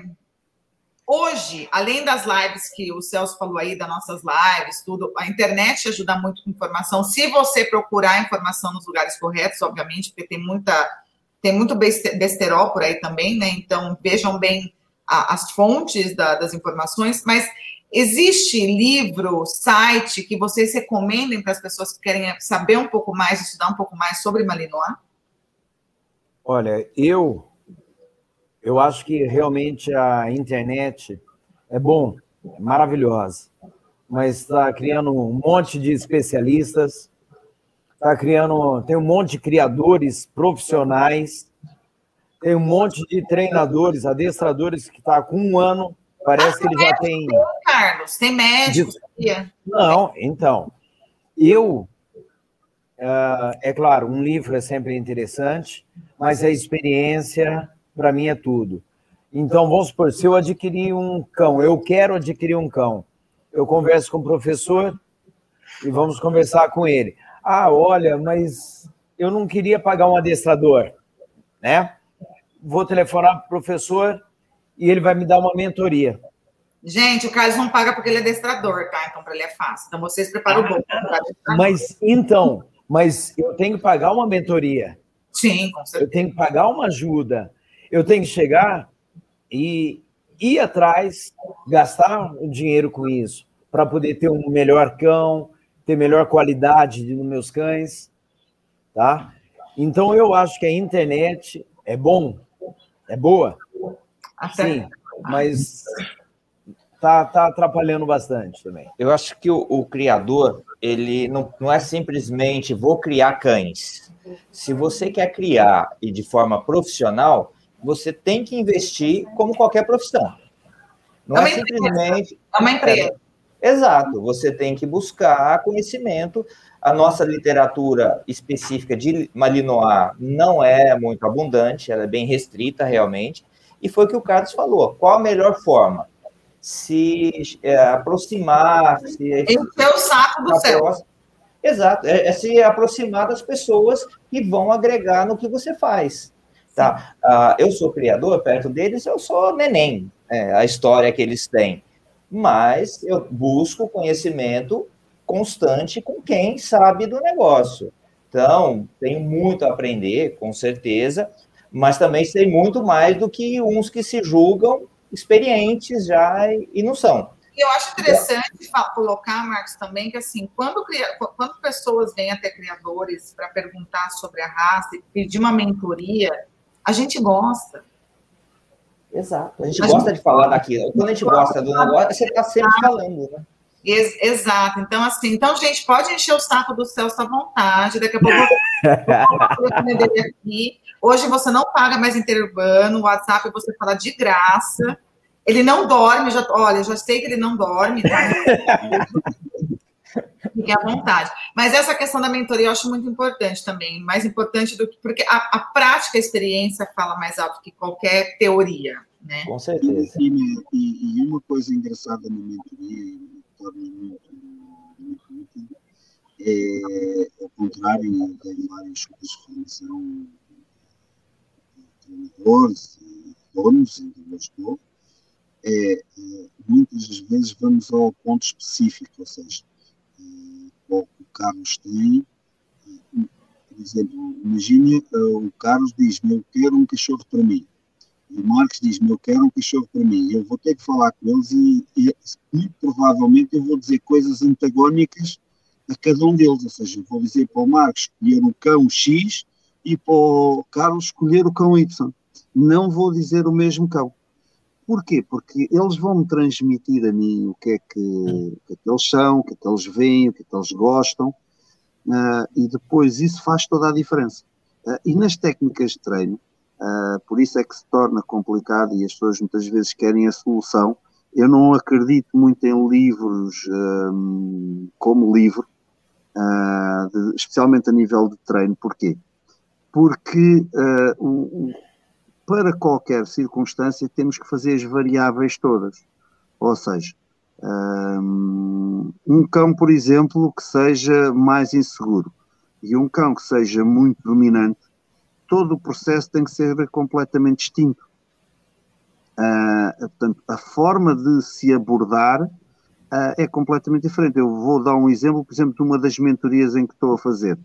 Uh, tinha uma cadela Malinois que a linha genética dela não era muito boa uh, e ela tinha uma mordida muito insegura.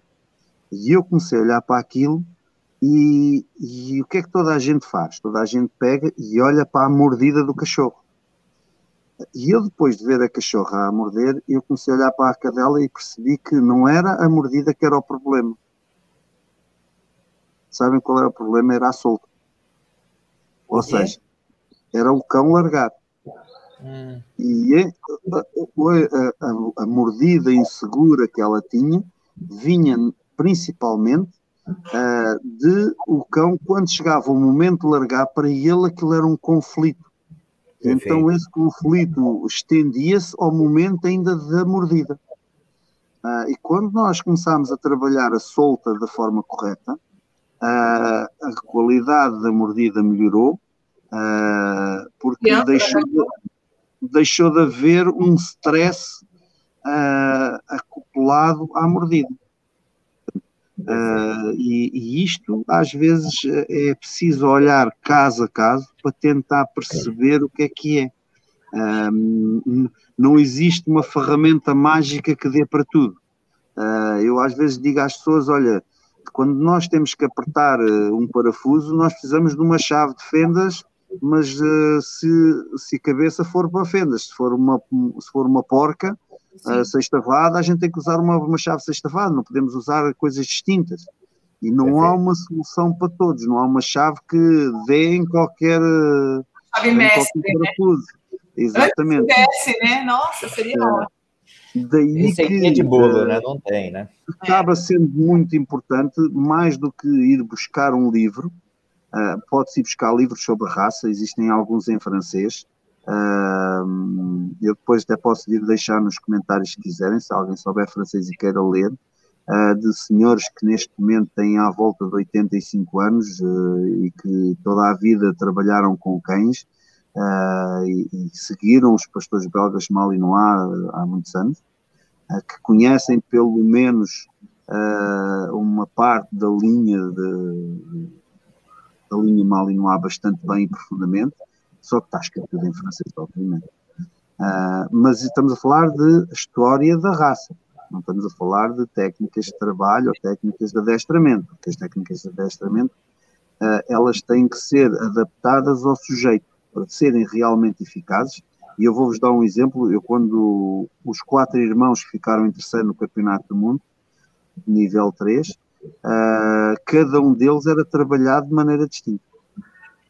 Eles eram irmãos de ninhada, mas eles eram trabalhados de maneira distinta. Para cada um, em determinados exercícios, a forma tinha que ser trabalhada de outra maneira. Porque, obviamente, uh, é como termos irmãos. Podemos ter dois ou três irmãos ou quatro irmãos, mas todos eles têm personalidades diferentes. Com certeza. Se o sistema for igual para todos, uh, alterra Vai é, gente... um para os outros, não. É. Quando vocês, o conselho que eu dou às pessoas é quando chegarem a um sítio e, e virem que o adestrador usa a mesma técnica para todos os cães exatamente igual, cai fora. Está errado. cai fora. Porque, não, não, porque são, são diferentes. Uh, se, se, a pessoa vê um cachorro, o, o cachorro é, é, inseguro e o, ou o cachorro é dominante e o, o, processo a fazer é exatamente o mesmo, está, está errado ali porque não está a funcionar. Eles estão a tentar enfiar o cachorro no método e não ter um método para o cachorro. Perfeito. E aí mais vale pegar e fugir porque depois já é tarde demais. Portanto, uh, daí que eu não sou muito apologista, ou eu, por exemplo, num, num dos manuais que eu tenho de, de curso de treinadores, uh, eu tenho, se o cão fizer isto, se o cão fizer aquilo, se, pai, 15 linhas. Estão a ver? Porque depende daquilo que o cão fizer, é que a gente tem que ter uma resposta adequada àquilo que o cão for fazer. Não, não, não é possível ter uma doutrina única. É o indivíduo, né? não é a raça. Isso é importante. Exatamente. Exatamente. É, agora vem a pergunta assim, que todo mundo foge, mas vocês são homens de fibra, né? De Malinois, os cães do Resident Evil. É, vamos lá. A partir de quanto eu começo a encontrar bons filhotes da raça? Isso vai é muito ah, relativo. Cara, cara. eu posso ajudar. Eu não, é assim, não consigo dizer sobre o Brasil, obviamente, não sei como é que estão os preços no Brasil, uh, mas posso falar, por exemplo, em euros pela Europa. Uh, um, um bom Malinois uh, em França custa 750 euros, um cachorro 750 euros a 800. Uh, em Portugal há muitas pessoas que os vendem a 500, eu vendo uh, a 900. Uh, porquê? Porque se, se, a pessoa, eu quando vou muitas vezes buscar cães ao estrangeiro, eu se for de Portugal para a França, eu gasto à volta de ir e vir sem cão, uh, à volta de 300, 400 euros. Então, a média de 6 mil reais, 6 mil e quase 7 mil reais, é isso, né? Sim. Isso. Mais ou menos. Não, Aqui... peraí, a média dele, eu tô falando. Dele lá. Mas aí depois tem mais e a você? condução e tal. Olha, eu acho que é muito complicado isso no seguinte. Tem muitos canis que vendem beleza. Isso, Celso, ninguém quer responder. Vai, pode falar. Não, não, eu vou chegar, vou falar. Uh, tem muitos canis que vendem beleza, estrutura. Tá? Infelizmente, a maioria dos criadores, criadores não, as pessoas procuram um lugar bonito, não o que você trabalhou o cão, o que você, a genética, nada disso. Sim. Eles querem ver a aparência. Então, aí você vai encontrar cachorro, pessoas vendendo cães até 8 mil reais. Eu vou ah. falar por mim, tá? Meu preço é 3 mil, 3.500 reais. Tá? Gente, eu só compro uma Linois se eu for no canil e tiver uma toca no meio da neve para os filhotes estarem lá. Pronto. A próxima vez já vou fazer isso. O difícil vai ser a neve aqui, né? Bom, se bem que esse ano teve neve, né? No sul teve bastante é. neve, né? Então. É, aqui perto de mim também, aqui em Campos Jordão. A minha cidade é um inferno de quente, mas Campos Jordão é frio. É... Bom, seguindo o, o que Vai, o Carlinhos falou, uh, hoje aqui no Brasil a gente tem um, uma disparidade de preços muito grande. Tá? E, inclusive, você acha, às vezes, dentro do próprio canil, Sim. o cara vendendo, ele vende pela cara do comprador. Então. É, espera lá. Isso deve ser. Uh, nós em Portugal também temos um que faz o anúncio e diz que vende o cachorro a 250 euros. E depois, Nossa. quando vai lá, apresenta um cachorro muito ruim, a pessoa já lá está e apresenta um cachorro muito ruim. E depois do cachorro muito ruim, a pessoa diz: Ah, mas este cachorro é ruim. Eu tenho ali um bom, só que são 400 euros. e, e, pessoa, e mostra-lhe um cachorro assim, assim. E depois a pessoa olha, ah, mas esse é um bocadinho melhor, mas ainda não é bom. Eu tenho ali um por 500 euros, uh, e então vai escalando ele pesca a pessoa usando um, um, esquema de dizer que é baixo, que é barato, e depois quando lá tem a pessoa, as pessoas saem de lá com cachorros a 700 euros. Uh, e que, errado, e é que normalmente trabalho zero. É, exato. Justamente. Portanto, é isso mesmo. Uh, mas é gente, eu, eu, eu não tinha percebido onde é que ele tinha ido buscar esta estratégia, mas se calhar foi aprender com alguém no Brasil. não estou então, mas aqui não existe. Ou então, ao contrário, alguém no Brasil aprendeu com ele. Aprendeu com ele, exato. Mas eu, eu acho que. Não, aqui não existe. Aqui tudo é. Fala, Marcos. Mas sabe, mas sabe uma coisa? Eu acho que se qualquer comprador, se tiver um bocadinho a percepção do, e parar para pensar um bocadinho, quando a pessoa lhe faz uma proposta destas, a primeira coisa que ele deve fazer é pôr-se a fugir. Sim. Porque Perfeito. é sinal que ele não é sério, porque ele chama a pessoa com um preço muito inferior, mostra-lhe um cão que está muito abaixo daquilo que seria normal e depois vai subindo até chegar a levar a pessoa ao preço que ela quer. Porque é assim, se a pessoa comprar o cachorro 250 euros, vai ter um, um problema para 10 anos. Se comprar o, o de 400, uh, ah, vai ter que pagar imenso, se calhar num adestrador, para lhe resolver os problemas todos que o cão traz. Uh, e se comprar o de 700, ainda assim, se calhar o cão não tem tudo aquilo que teria noutro criador que era honesto e que lhe dizia assim: não, este aqui é isto porque eu investi isto e portanto está aqui. Não há dúvida. Perfeito. Exatamente. É, eu falo que o barato sai caro sempre. Sempre. Exatamente. Marcos, estava falando que continua. Bom, não é só para. Eu acho que hoje que seria um preço razoável aqui no Brasil é o que o Carlos comentou, que é o que o meu canil também a gente trabalha na faixa de 3, 3,5. Lógico que isso depende da linha de sangue, do cruzamento que você fez e tudo mais. Uh, mas seria o valor que, que eu acho que é razoável para cobrir os custos e tudo mais. Então, ah. um cachorro de OLX aí você acha por 250 reais, né? Não paga nem a primeira dose de vacina, ou seja, não foi vacinado, né?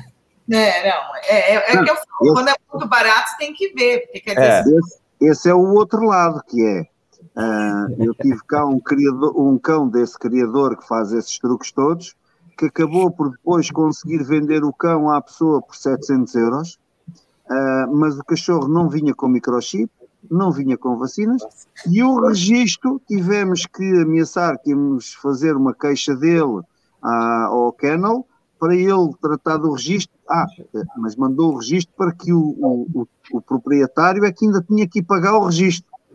com multa, porque ele não fez o registro na totalidade. Passou dos 120 dias. Gente, mas é um absurdo, né? É... Há, há, todo este lado que, que obviamente, as pessoas, eh, têm, quando vão escolher, têm que ter muita atenção e têm que saber muito bem escolher as coisas. Um, e, e, perceber que, um, por exemplo, há uma coisa que eu acho muito difícil, e eu conheço uma pessoa, por exemplo, cá, nós temos cá uma pessoa que queria aí cinco ou seis raças diferentes mas raças completamente diferentes. Uh, e tem uma ninhada quase todos os meses. Uh, e além disso, ele ainda é, ainda é uma pessoa que treina cães, ainda é uma pessoa que uh, treina várias coisas. E agora eu digo assim: espera lá, se ele tem uma, uma ninhada, ter uma ninhada de malinois dá muito trabalho, porque a gente tem que eh, fazer imensas coisas. A partir da quarta, quinta semana, nós temos muito trabalho para fazer. Gente, imagina o costeio disso. Eh, imagina eh, fazer a introdução de estímulos, a, a, a parte da sociabilização, de, a parte de, de, de, problema, de adaptações ambientais, tudo isso. Agora imagina três ninhadas uh, e ainda vai treinar cachorros aonde? Só se, só se trabalhar 24 sobre 24. E ainda não dá tempo. Para eu ter ainda, por mais, ainda por mais é uma pessoa que depois a gente vê que nem sequer tem empregados. Ora, qualquer pessoa que chega a um ambiente daqueles e vê aquilo e vê que tem que fazer uma análise, a pessoa não pode pegar e chegar e trazer de emoção. O que acontece é que muitas das vezes uh, as pessoas são levadas pela emoção de ver o cachorro, uh, pela forma como vem. Eu tenho aqui um cachorro uh, que é adulto e eu fui buscar o cachorro porque a pessoa, eu quando estou lá para ir ver o cão, eu apercebo que a pessoa é daquelas pessoas que trata mal o cão, então eu quis tirar o cão de lá. Tirei-o de lá, mas não foi para ficar para mim. Eu agora estou a tentar recuperar o, o, os maus tratos que o cão teve uh, e vou passar, obviamente, o cão para alguém. Mas uh, uma coisa é a gente salvar um cachorro e outra coisa é comprar o cachorro, que eu não lhe ia comprar, porque se eu fosse comprar o cão a essa pessoa, eu ia estar a reforçar que o maltrato que a pessoa fez estava bem, ou que o facto de não ter criado bem estava a ser recompensado. Portanto, são coisas distintas. Eu fui lá porque era um cão que estava para a adoção e eu percebi que a pessoa tratava mal o cão, portanto quis tirar logo de lá o cão. Mas no caso de vender, se a gente comprar um era cão. Malinois, era Malinois. É Malinois. É Malinois. Um, se a gente comprar um cachorro numa pessoa que tem esse tipo de, de comportamentos, uh, nós vamos estar a reforçar isso, ou seja, vamos estar a quase como aquela uh, termos uma, um, uma criança que faz birra e a gente confirma-lhe a birra. Neste caso é a pessoa vive, tá a pessoa vive de fazer um esquema e a gente ainda vai recompensar o esquema da pessoa. Portanto, isso está errado. Portanto, e, e como é que nós mudamos? Uh, elucidando os compradores, elucidando os proprietários, elucidando pessoas que querem se interessar e querem chegar à, à raça uh, e, e, ajudando as pessoas a poderem tomar a decisão certa um, e a perceberem que é aquilo que, que a Jorge falava, que o, o, barato muitas vezes sai caro. Porque eu posso dar um exemplo: tenho uma pessoa cá que foi comprar um cão a esse criador, uh, quer fazer Mundial Ring, a família já fazia o Mundial Ring. Uh, e agora uh, nós temos que, com um cachorro que tem 5 meses, fazer tudo de raiz como se o cachorro tivesse 5 semanas. Porque imprintings, zero uh, uh, ambientações ambientais, zero. Uh, trabalhar o instinto predatório e o instinto de foco e o instinto de concentração, zero. Ou seja, estamos a começar um cachorro com cinco meses, uh, malinois, que nem sequer morde um trapo. Nossa! Portanto, que Mas nós temos isso aqui um monte. Vê um, uma garrafa de plástico e vai cheirar a garrafa de plástico como se nunca tivesse visto uma garrafa de plástico na vida. O plástico, uma garrafa de plástico normal das que a gente bebe, da água, uh, um, um, um, um, garrafão de água, nunca tinha visto um garrafão de água. Eu pensei que era uma garrafinha de tipo 600, o cara me mostra um, galão de 5 litros. Quando tu tens um cachorro que aos cinco meses uh, tens que mostrar tudo aquilo que devia ter sido feito às cinco semanas, tu estás a andar para trás muito tempo. A pessoa vai buscar aquilo e depois tem um problema sério. E, e se a pessoa tiver uma expectativa de fazer alguma coisa, uh, por acaso a pessoa bateu comigo, sou um treinador teimoso e não gosto de baixar os braços, mesmo quando os cães têm problemas, eu não gosto de deixar para trás. E então ele, por exemplo, quando chega, costuma treinar no início, depois guarda o cão e depois volta a trabalhar outra vez, depois guarda o cão e volta a trabalhar outra vez, às vezes volta a trabalhar três vezes no mesmo treino, para ver se eu consigo que o cão tenha uma evolução, uh, porque custa-me a mim ver que aquela pessoa que foi lá fazer aquela afeição depois não consegue, mas depois a gente começa a olhar assim, como é que um criador tem cinco ninhadas ao mesmo tempo consegue dar acompanhamento aos cães? É uma coisa eu falo que uma coisa sou eu, né? Para eu ter 13 filhotes aqui, eu tenho que ter uma média de umas 5 a 7 mães parindo, vamos, vamos pensar, né? Pois. Né? Aí, ok. Pô, mas é assim. Mas, mas, mas ó, já, mães com 10, com 30 filhotes, não, não dá. Mas é que é assim, o, o Malinois, nesse aspecto, no aspecto de criação, é um cão que requer muito manuseamento. Sim deve ser muito manipulado. Não, e os estímulos é... devem ser bem mais, assim, é, é, eles precisam ser bem mais constantes, né? E, e, e, com uma idade menor ainda você já começar a estimular o cachorro. Então, eles são muito precoces. Sim. É um cão muito precoce. Se tu não manipulares logo de raiz, se o cão não se habituar a ser pegado ao colo, a ser mexido nas patas, a ser mexido por ele todo, eh, quando tu chegares Uh, à fase em que ele já está, uh, e às oito semanas, um Malinois já é uma coisa ultra precoce, apesar de ser tão frágil. Depois é extremamente difícil. Tu levas um cachorro para casa que tu não consegues dar uma festa, porque ele morde as mãos, uh, morde, trinca por todo lado, porque ele nunca levou uma festa. Sim. Se às quatro semanas o criador começa a pegar nele ao colo todos os dias e o cão está alguns minutos no colo dele, eu peço a amigos, quando têm ninhadas, para virem cá e para irem para dentro do canil sentar-se e estar pelo menos cinco minutos com cada um dos filhotes ao colo.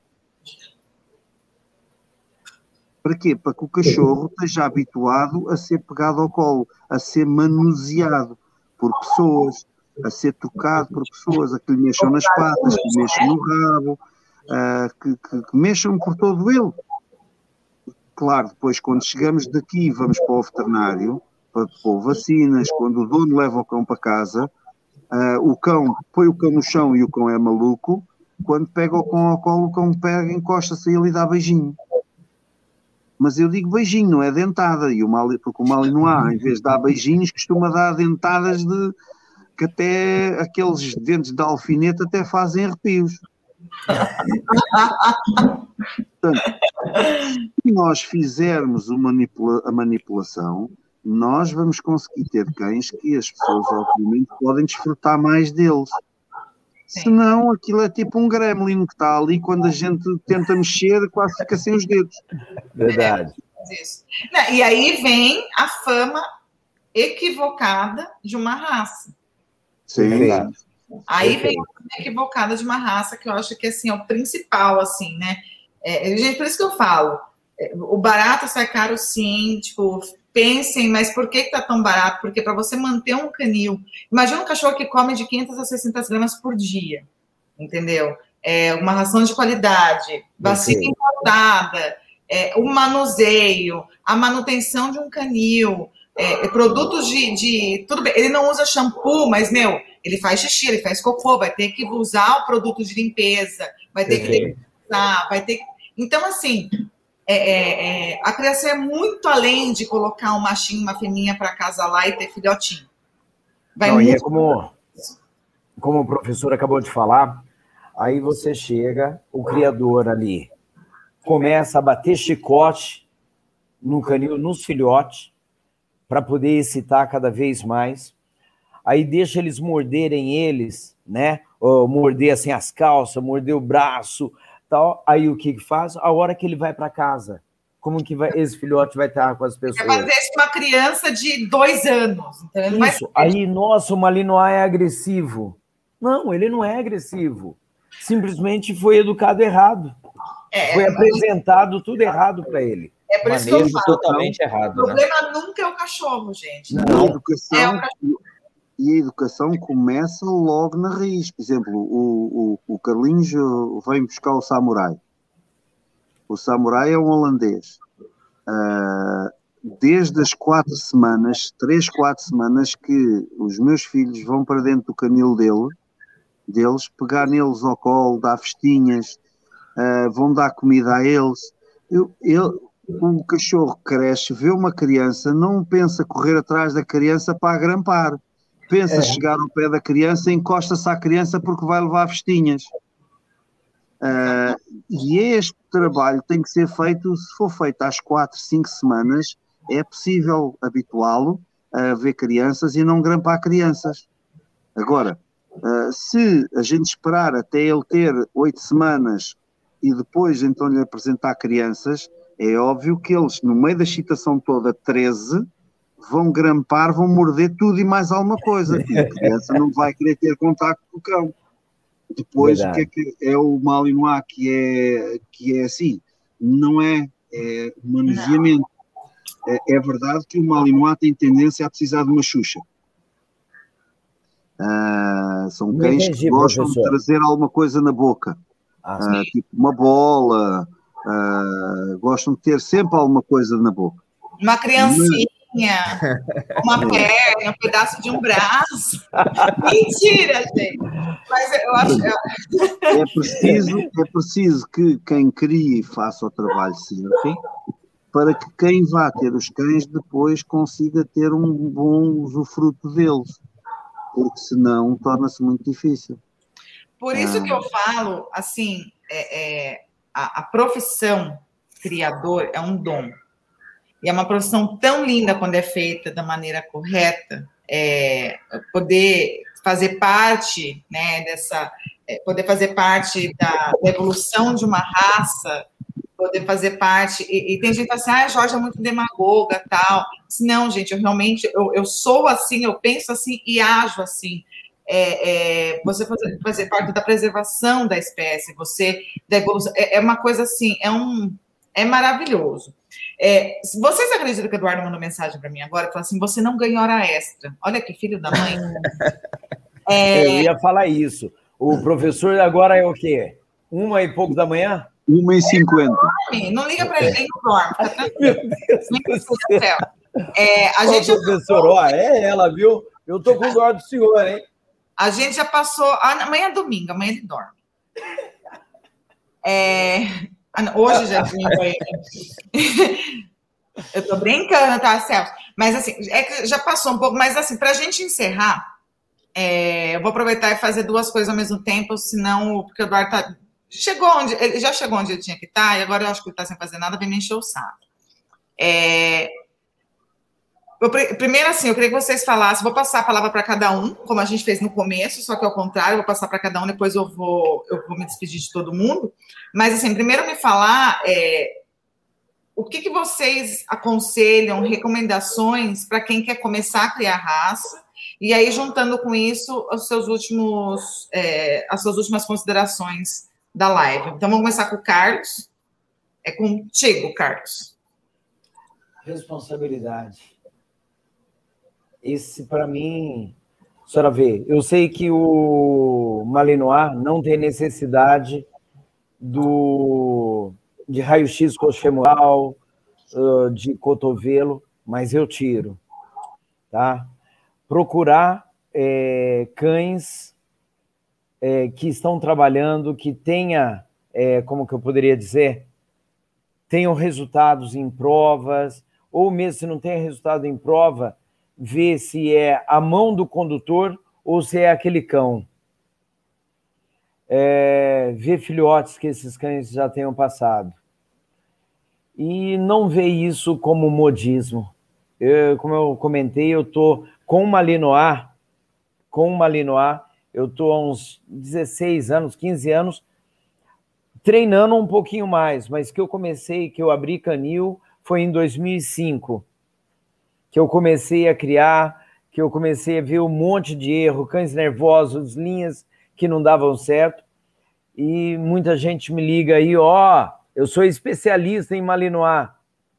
Poxa, eu estou um tempão e estou aprendendo, eu fico ligando, sem brincadeira, eu fico enchendo as paciências do, do professor, de outros amigos meus que trouxeram cães ótimos para cá para o Brasil. Eu fico estudando em cima disso. Infelizmente, nós não temos prova como tem na Europa.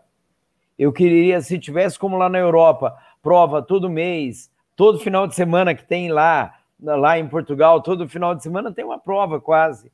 Aqui não. Então não dá para a gente conhecer isso. E pensaria para as pessoas, quem estão interessado a, a criar, visse em cima disso. Não vê como só isso. Não. Eu adoro Malinois, adoro, adoro, tá? Adoro sim ele. Eu gosto, como o professor sabe, eu, eu gosto de cães um pouco mais escuro, tá? Eu, eu gosto de uma linha de sangue que o professor também não gosta tanto, que é a linha de sangue Cucais. E aí eu comecei a fazer o quê? Sair fora dessa linha, porque ele me explicou o porquê.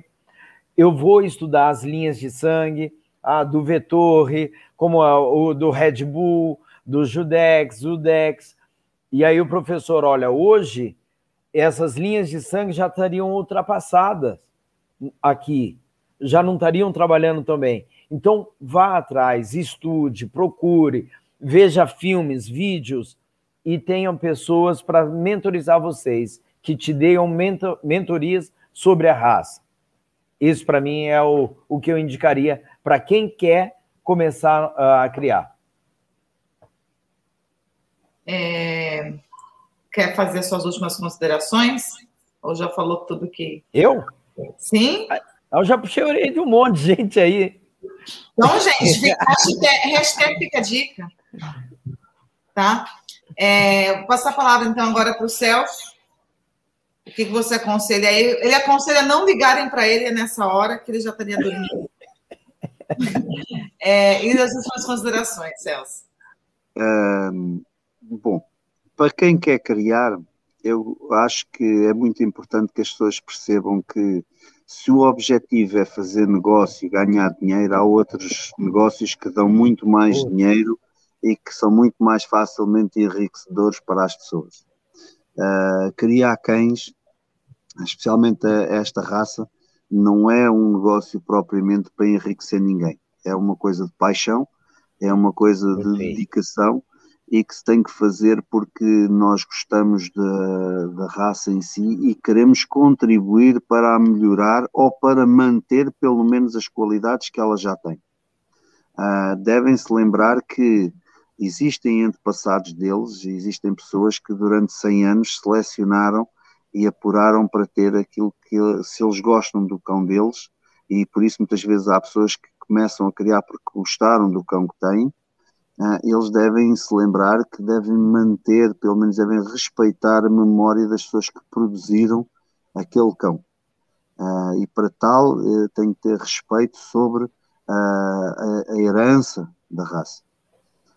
devem conhecer muito bem toda a história da raça, devem, porque é assim, podem não competir, podem não, não treinar, mas têm que dedicar-se a ir ver provas, a falar com treinadores, a falar com criadores, a, a conhecer e perceber quais são os comportamentos adequados, quais são os, os comportamentos inadequados. Não é o que eles gostam, porque isto depois é às vezes a pessoa vai, ah, eu gosto de um cão que seja mau, mas uh, aquele cão que é mau, ele é bom ou é mesmo mau? Uh, se ele for mesmo mau, não é bom para criar, não vai ser bom para as pessoas viverem com ele. Uh, portanto, uh, temos que seguir aquilo que é bom para, para a raça e não o gosto pessoal.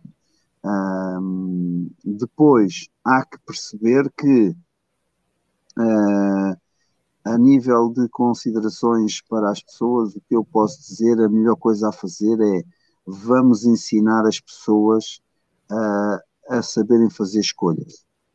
Uh, e por isso é que eu digo que o próprio o criador, a última coisa que eu falei para o criador é se não treina, se não conduz, pelo menos dedique-se muito a aprender e a ler os comportamentos e a ler as características para depois e a ler os pedigrees para perceber o que é que vai criar. Uh, quando o Carlinhos falou do, do, daquela linha que eu não gosto, Uh, o cachorro que chegou cá com mau feitio vem exatamente dessa linha. E eu, quando vejo o comportamento do cachorro desse isto, cachorro parece-me ser desta linha. Fomos ver o pedigree, era da linha exatamente que eu estava a dizer. Porque são cães mal dispostos, com, uh, são cães uh, com, com más reações com pessoas, de uma forma geral. são cães muito difíceis de ter para, uma pessoa que não tenha experiência. E a seleção, eh, nestes 25 anos que, que, que eu treino, e nos 18 que, que queria o Malinois, eu vi o Malinois evoluir muito. O Malinois já foi um cão uh, muito mais difícil de treinar do que ele é hoje, porque os criadores têm selecionado cães uh, mais flexíveis, mais inteligentes, menos resistentes ao adestramento. Uh, isso porque há criadores que têm essa possibilidade, que vão estudar, vão analisar. Uh, o papel que nós temos que fazer todos é formar uh, as pessoas possíveis compradores, para que eles possam tomar a boa decisão e eles depois também vão acabar por selecionar uh, os criadores que, que, fazem alguma coisa. Porque, eles têm que olhar para, pouco está lá, não se deixem emocionar só por, por fazer uma escolha emotiva, façam uma escolha racional, uma escolha que tenha a ver uh, com, com critérios objetivos, com, com aquilo que se pretende. E quando eu digo objetivos, eu não falo em termos de dinheiro, porque às vezes, uh, e como dizíamos, já falámos nesta live, o, barato sai caro, e não vai gastar na compra do cachorro, mas depois vai gastar no, no treinador e vai gastar, e pior ainda, porque fica com um cão que tem maus comportamentos uh, e, e, o relacionamento que vai ter com o cão acaba por nunca ser o mesmo. Portanto, uh, é preferível fazer uma boa escolha, uh, especialmente para quem vai comprar. Para quem vai criar, tem que se lembrar que tem que produzir cães que permitam viver na nossa sociedade. Cada vez mais a sociedade é exigente.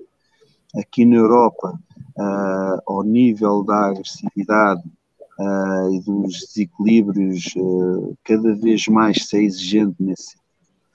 Eu acredito que isto vai chegar mais tempo e há de chegar ao Brasil também, uh, que se queiram cães mais estáveis, mais que assim como a função deles. portanto, a ideia principal é vamos formar as pessoas, vamos ensinar as pessoas a perceberem o que é que é a raça e a perceberem como é que há de fazer uma boa seleção, não se deixarem enganar quando, estão, quando lhes aparece aquele vendedor dos 250 e que depois ali ao fundo tem um que afinal custa 400, que é muito melhor que aquele, e que está a pescar, porque essa pessoa que faz essas jogadas eh, não é honesta. Portanto, a pessoa deve perceber isso e, e afastar-se. Uh, e a principal recomendação que eu gostaria de fazer considerações sobre esta live, esta live faz parte precisamente dessa formação, quer seja para uh, motivar criadores a fazerem um trabalho mais sério, para os treinadores e para o, o, os adestradores uh, e para os condutores trabalharem os seus cães para os valorizarem também, porque é uma forma de valorizarem o património genético deles. Uh, podem, obviamente, acabam por ganhar algum valor nas cruzas também, uh, isso é a verdade, não é? Um, e, e, essencialmente este tipo de trabalho que nós tivemos aqui a fazer não foram duas horas e 30 perdidas para nada, uh, foram duas horas e 30 uh, ah, aproveitadas para tentar fazer chegar uh, uma mensagem às pessoas de modo a que ela possa ser mais perpetuada, porque eu penso que isto vai ficar, depois como live, vai ficar no YouTube, no, no, canal, portanto as pessoas que não puderam ver hoje vão poder ver no futuro e se calhar nós ao partilharmos todos esta mensagem estamos a ajudar e contribuir para que o amanhã seja melhor. E eu acho que nós temos que acreditar nisso, temos que acreditar que vamos conseguir produzir melhores cães, vamos conseguir uh, mostrar às pessoas e ensinar às pessoas mais coisas para que elas sejam um público melhor, mais uh, com mais capacidades de critério, porque eu acho que o, nós, o, Portugal e Brasil são irmãos, porque uh, um vem do outro, Uh, mas eu vejo que as sociedades onde as pessoas têm mais cultura e mais capacidade e mais conhecimentos são sociedades mais evoluídas. Portanto, nós temos que apostar é difundir o conhecimento uh, para as pessoas conseguirem tomar decisões. Está bem?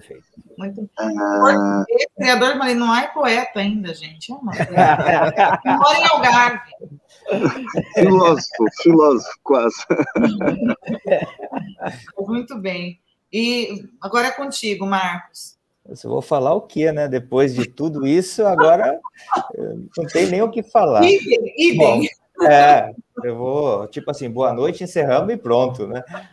Bom, mas como conselho para quem quer começar a criar a raça, né? O, o Celso fez uma descrição maravilhosa. Uh, eu acho que a primeira coisa, você ama animal, primeiro passo. Segundo, você gosta da raça? Então, você já defini, definiu que você gosta de animal, você gosta da raça, então você vai criar. Tá, mas qual a finalidade que você vai criar? Você tem que ter objetivo principal. Você tem que trazer, agregar alguma coisa a essa raça. Então você tem que procurar melhorar essa raça. E depois você vai ter que buscar linhas de sangue, todo um levantamento do que trabalhar, e depois eu acho que o mais importante, quando você tiver filhotes para vender, você tem que fazer um trabalho de consultoria. Você tem que saber qual filhote que você vai passar para aquela família.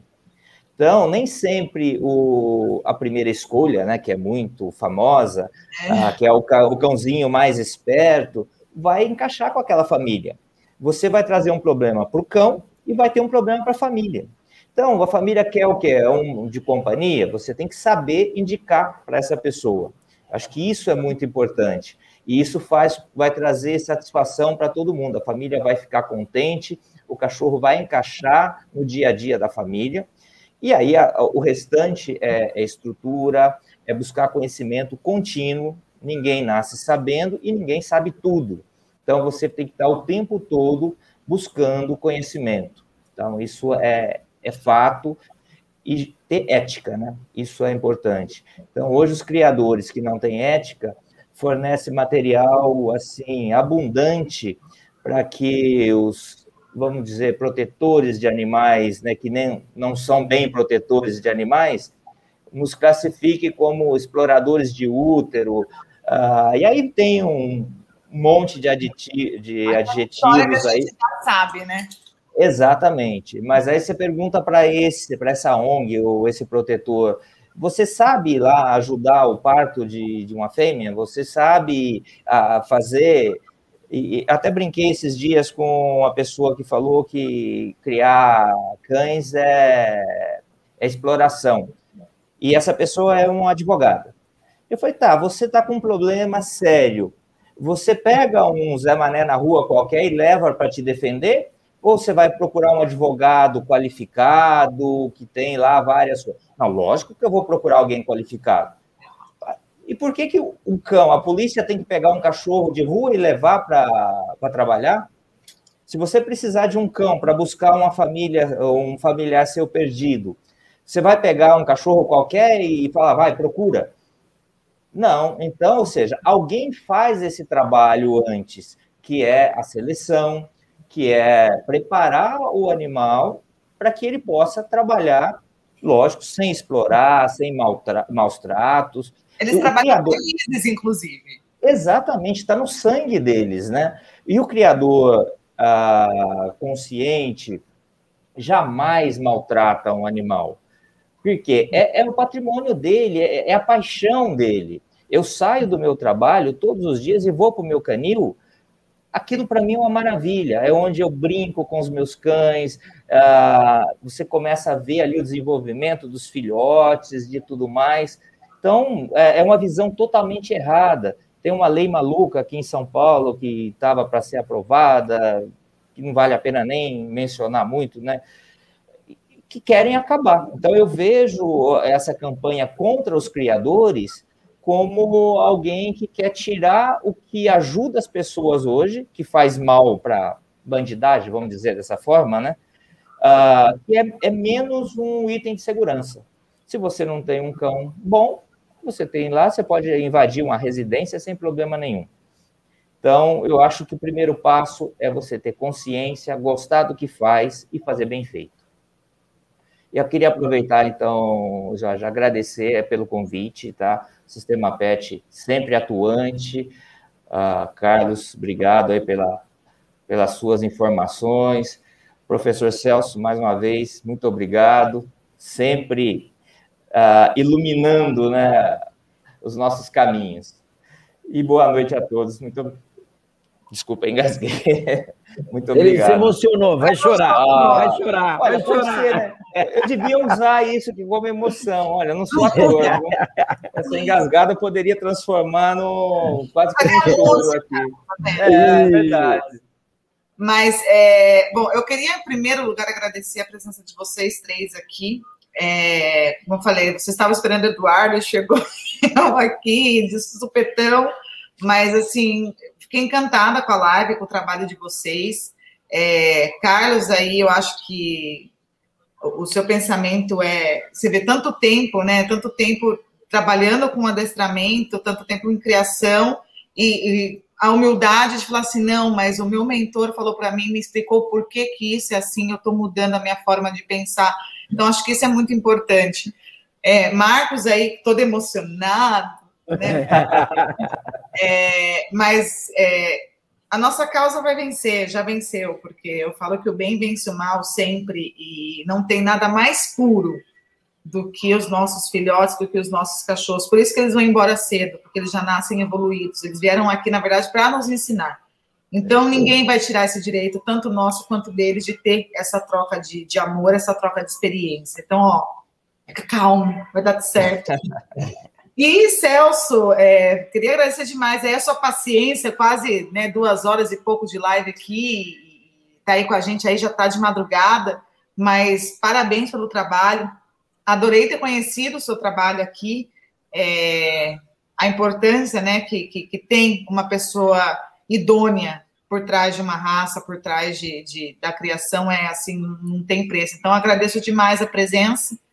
É, um abraço aí para Algarve lugar lindo, maravilhoso que eu amo. E vamos que vamos, vou, né? É, queria agradecer a todo mundo que participou aí, o pessoal estava participando bastante. É, não esqueçam, tá, pessoal, de assinar o canal e deixar o like lá no, no, no YouTube. Hoje o papo estava tão bom, gente, que o Eduardo vai me matar. Eu esqueci de colocar os membros do canal. Então, lembrando, né, vocês dos membros do canal, é, que né, é só ir lá embaixo do, do, do da, da, telinha do YouTube, tá lá, tornar-se membro. É, assim, vocês vão estar ajudando com que a gente venha com novos conteúdos, que tenhamos mais estrutura para poder passar para vocês esse conteúdo, que é o nosso conteúdo de sinofilia de verdade, e também vocês podem se ajudar aí a divulgar não só a criação, mas os serviços que vocês prestam, né, e, e, ou produtos que vocês vendem. Então, assim, vai lá nos membros, tá? Antes do Eduardo, ah, Eduardo, daqui a pouco, daqui a pouco vai mandar mensagem aqui. É, lembrando que ela vai ficar gravada, como o Celso falou, no YouTube e também no Facebook. E, e daqui a pouco, provavelmente, já vai estar colocado no, no, podcast. Então, é só procurar no Spotify, Deezer ou seu tocador de música favorito por sistema PET. É, aqui, peraí, só um minutinho, cadê, cadê, cadê? Aqui. Não esqueçam de entrar no pauta.sistemapet.com, tá? Se vocês tiverem algum tema a ser sugerido, então vão lá, sugerem o tema que a gente lê realmente para estar tá sempre trazendo o que interessa para vocês aqui. E como sempre, a gente. Ah, e agradecer o clube, o, o Keno Clube de Brasília também, que nós estamos lá na, na página do YouTube do Keno Clube. É, a gente está aqui trabalhando sempre para levar conteúdo importante para vocês, né? É, relevante para todos os nossos novos, principalmente desejam agregar conhecimento a live de hoje, assim, fantástica. E vão lá, se desejarem, tornem-se membro, nos apoiem a criar conteúdo de qualidade. Eu quero agradecer mais uma vez a todos que nos assistiram, aos nossos convidados. Um ótimo final de semana para todos. Fiquem com Deus. Bom feriado, juízo, cuidado e beijos. Gente, até semana que vem, se Deus quiser. Bom, Joana é uma criadora há muitos anos, mas estava enfrentando dificuldades. Joana não conseguiu vender seus filhotes na velocidade que gostaria e estava com dificuldade no controle dos gastos. Ela até tinha um site, mas estava sempre desatualizado. Pois dependia de outros para atualizá-lo. Suas planilhas de controle eram sempre difíceis de manter e as contas estavam sempre uma bagunça. Mas tudo ficou muito mais fácil para Joana depois que ela assinou o sistema PET. Agora, ela consegue um planejamento mensal das contas que deve pagar e que deve receber consegue fazer uma gestão do seu estoque de ração, sabendo com antecedência quantos dias seus estoques irão durar. O sistema também emite alertas a respeito de todos os cuidados médicos regulares, como vacinas, vermífugo, antipulgas, etc. O planejamento das ninhadas acontece de forma mais organizada, com a árvore genealógica ilustrada das ninhadas, fica muito mais fácil saber onde se quer chegar. Isso sem nem se preocupar com o site, pois o sistema PET, trata de organizar e montar as informações e divulgá-la no site de forma correta e eficiente. Assim, qualquer pessoa interessada em conhecer seu plantel terá de forma organizada, no seu computador, celular ou tablet as fichas mais completas de seus animais. A vida de Joana agora é muito mais fácil. Ela agora tem mais tempo para curtir seus pets com tranquilidade.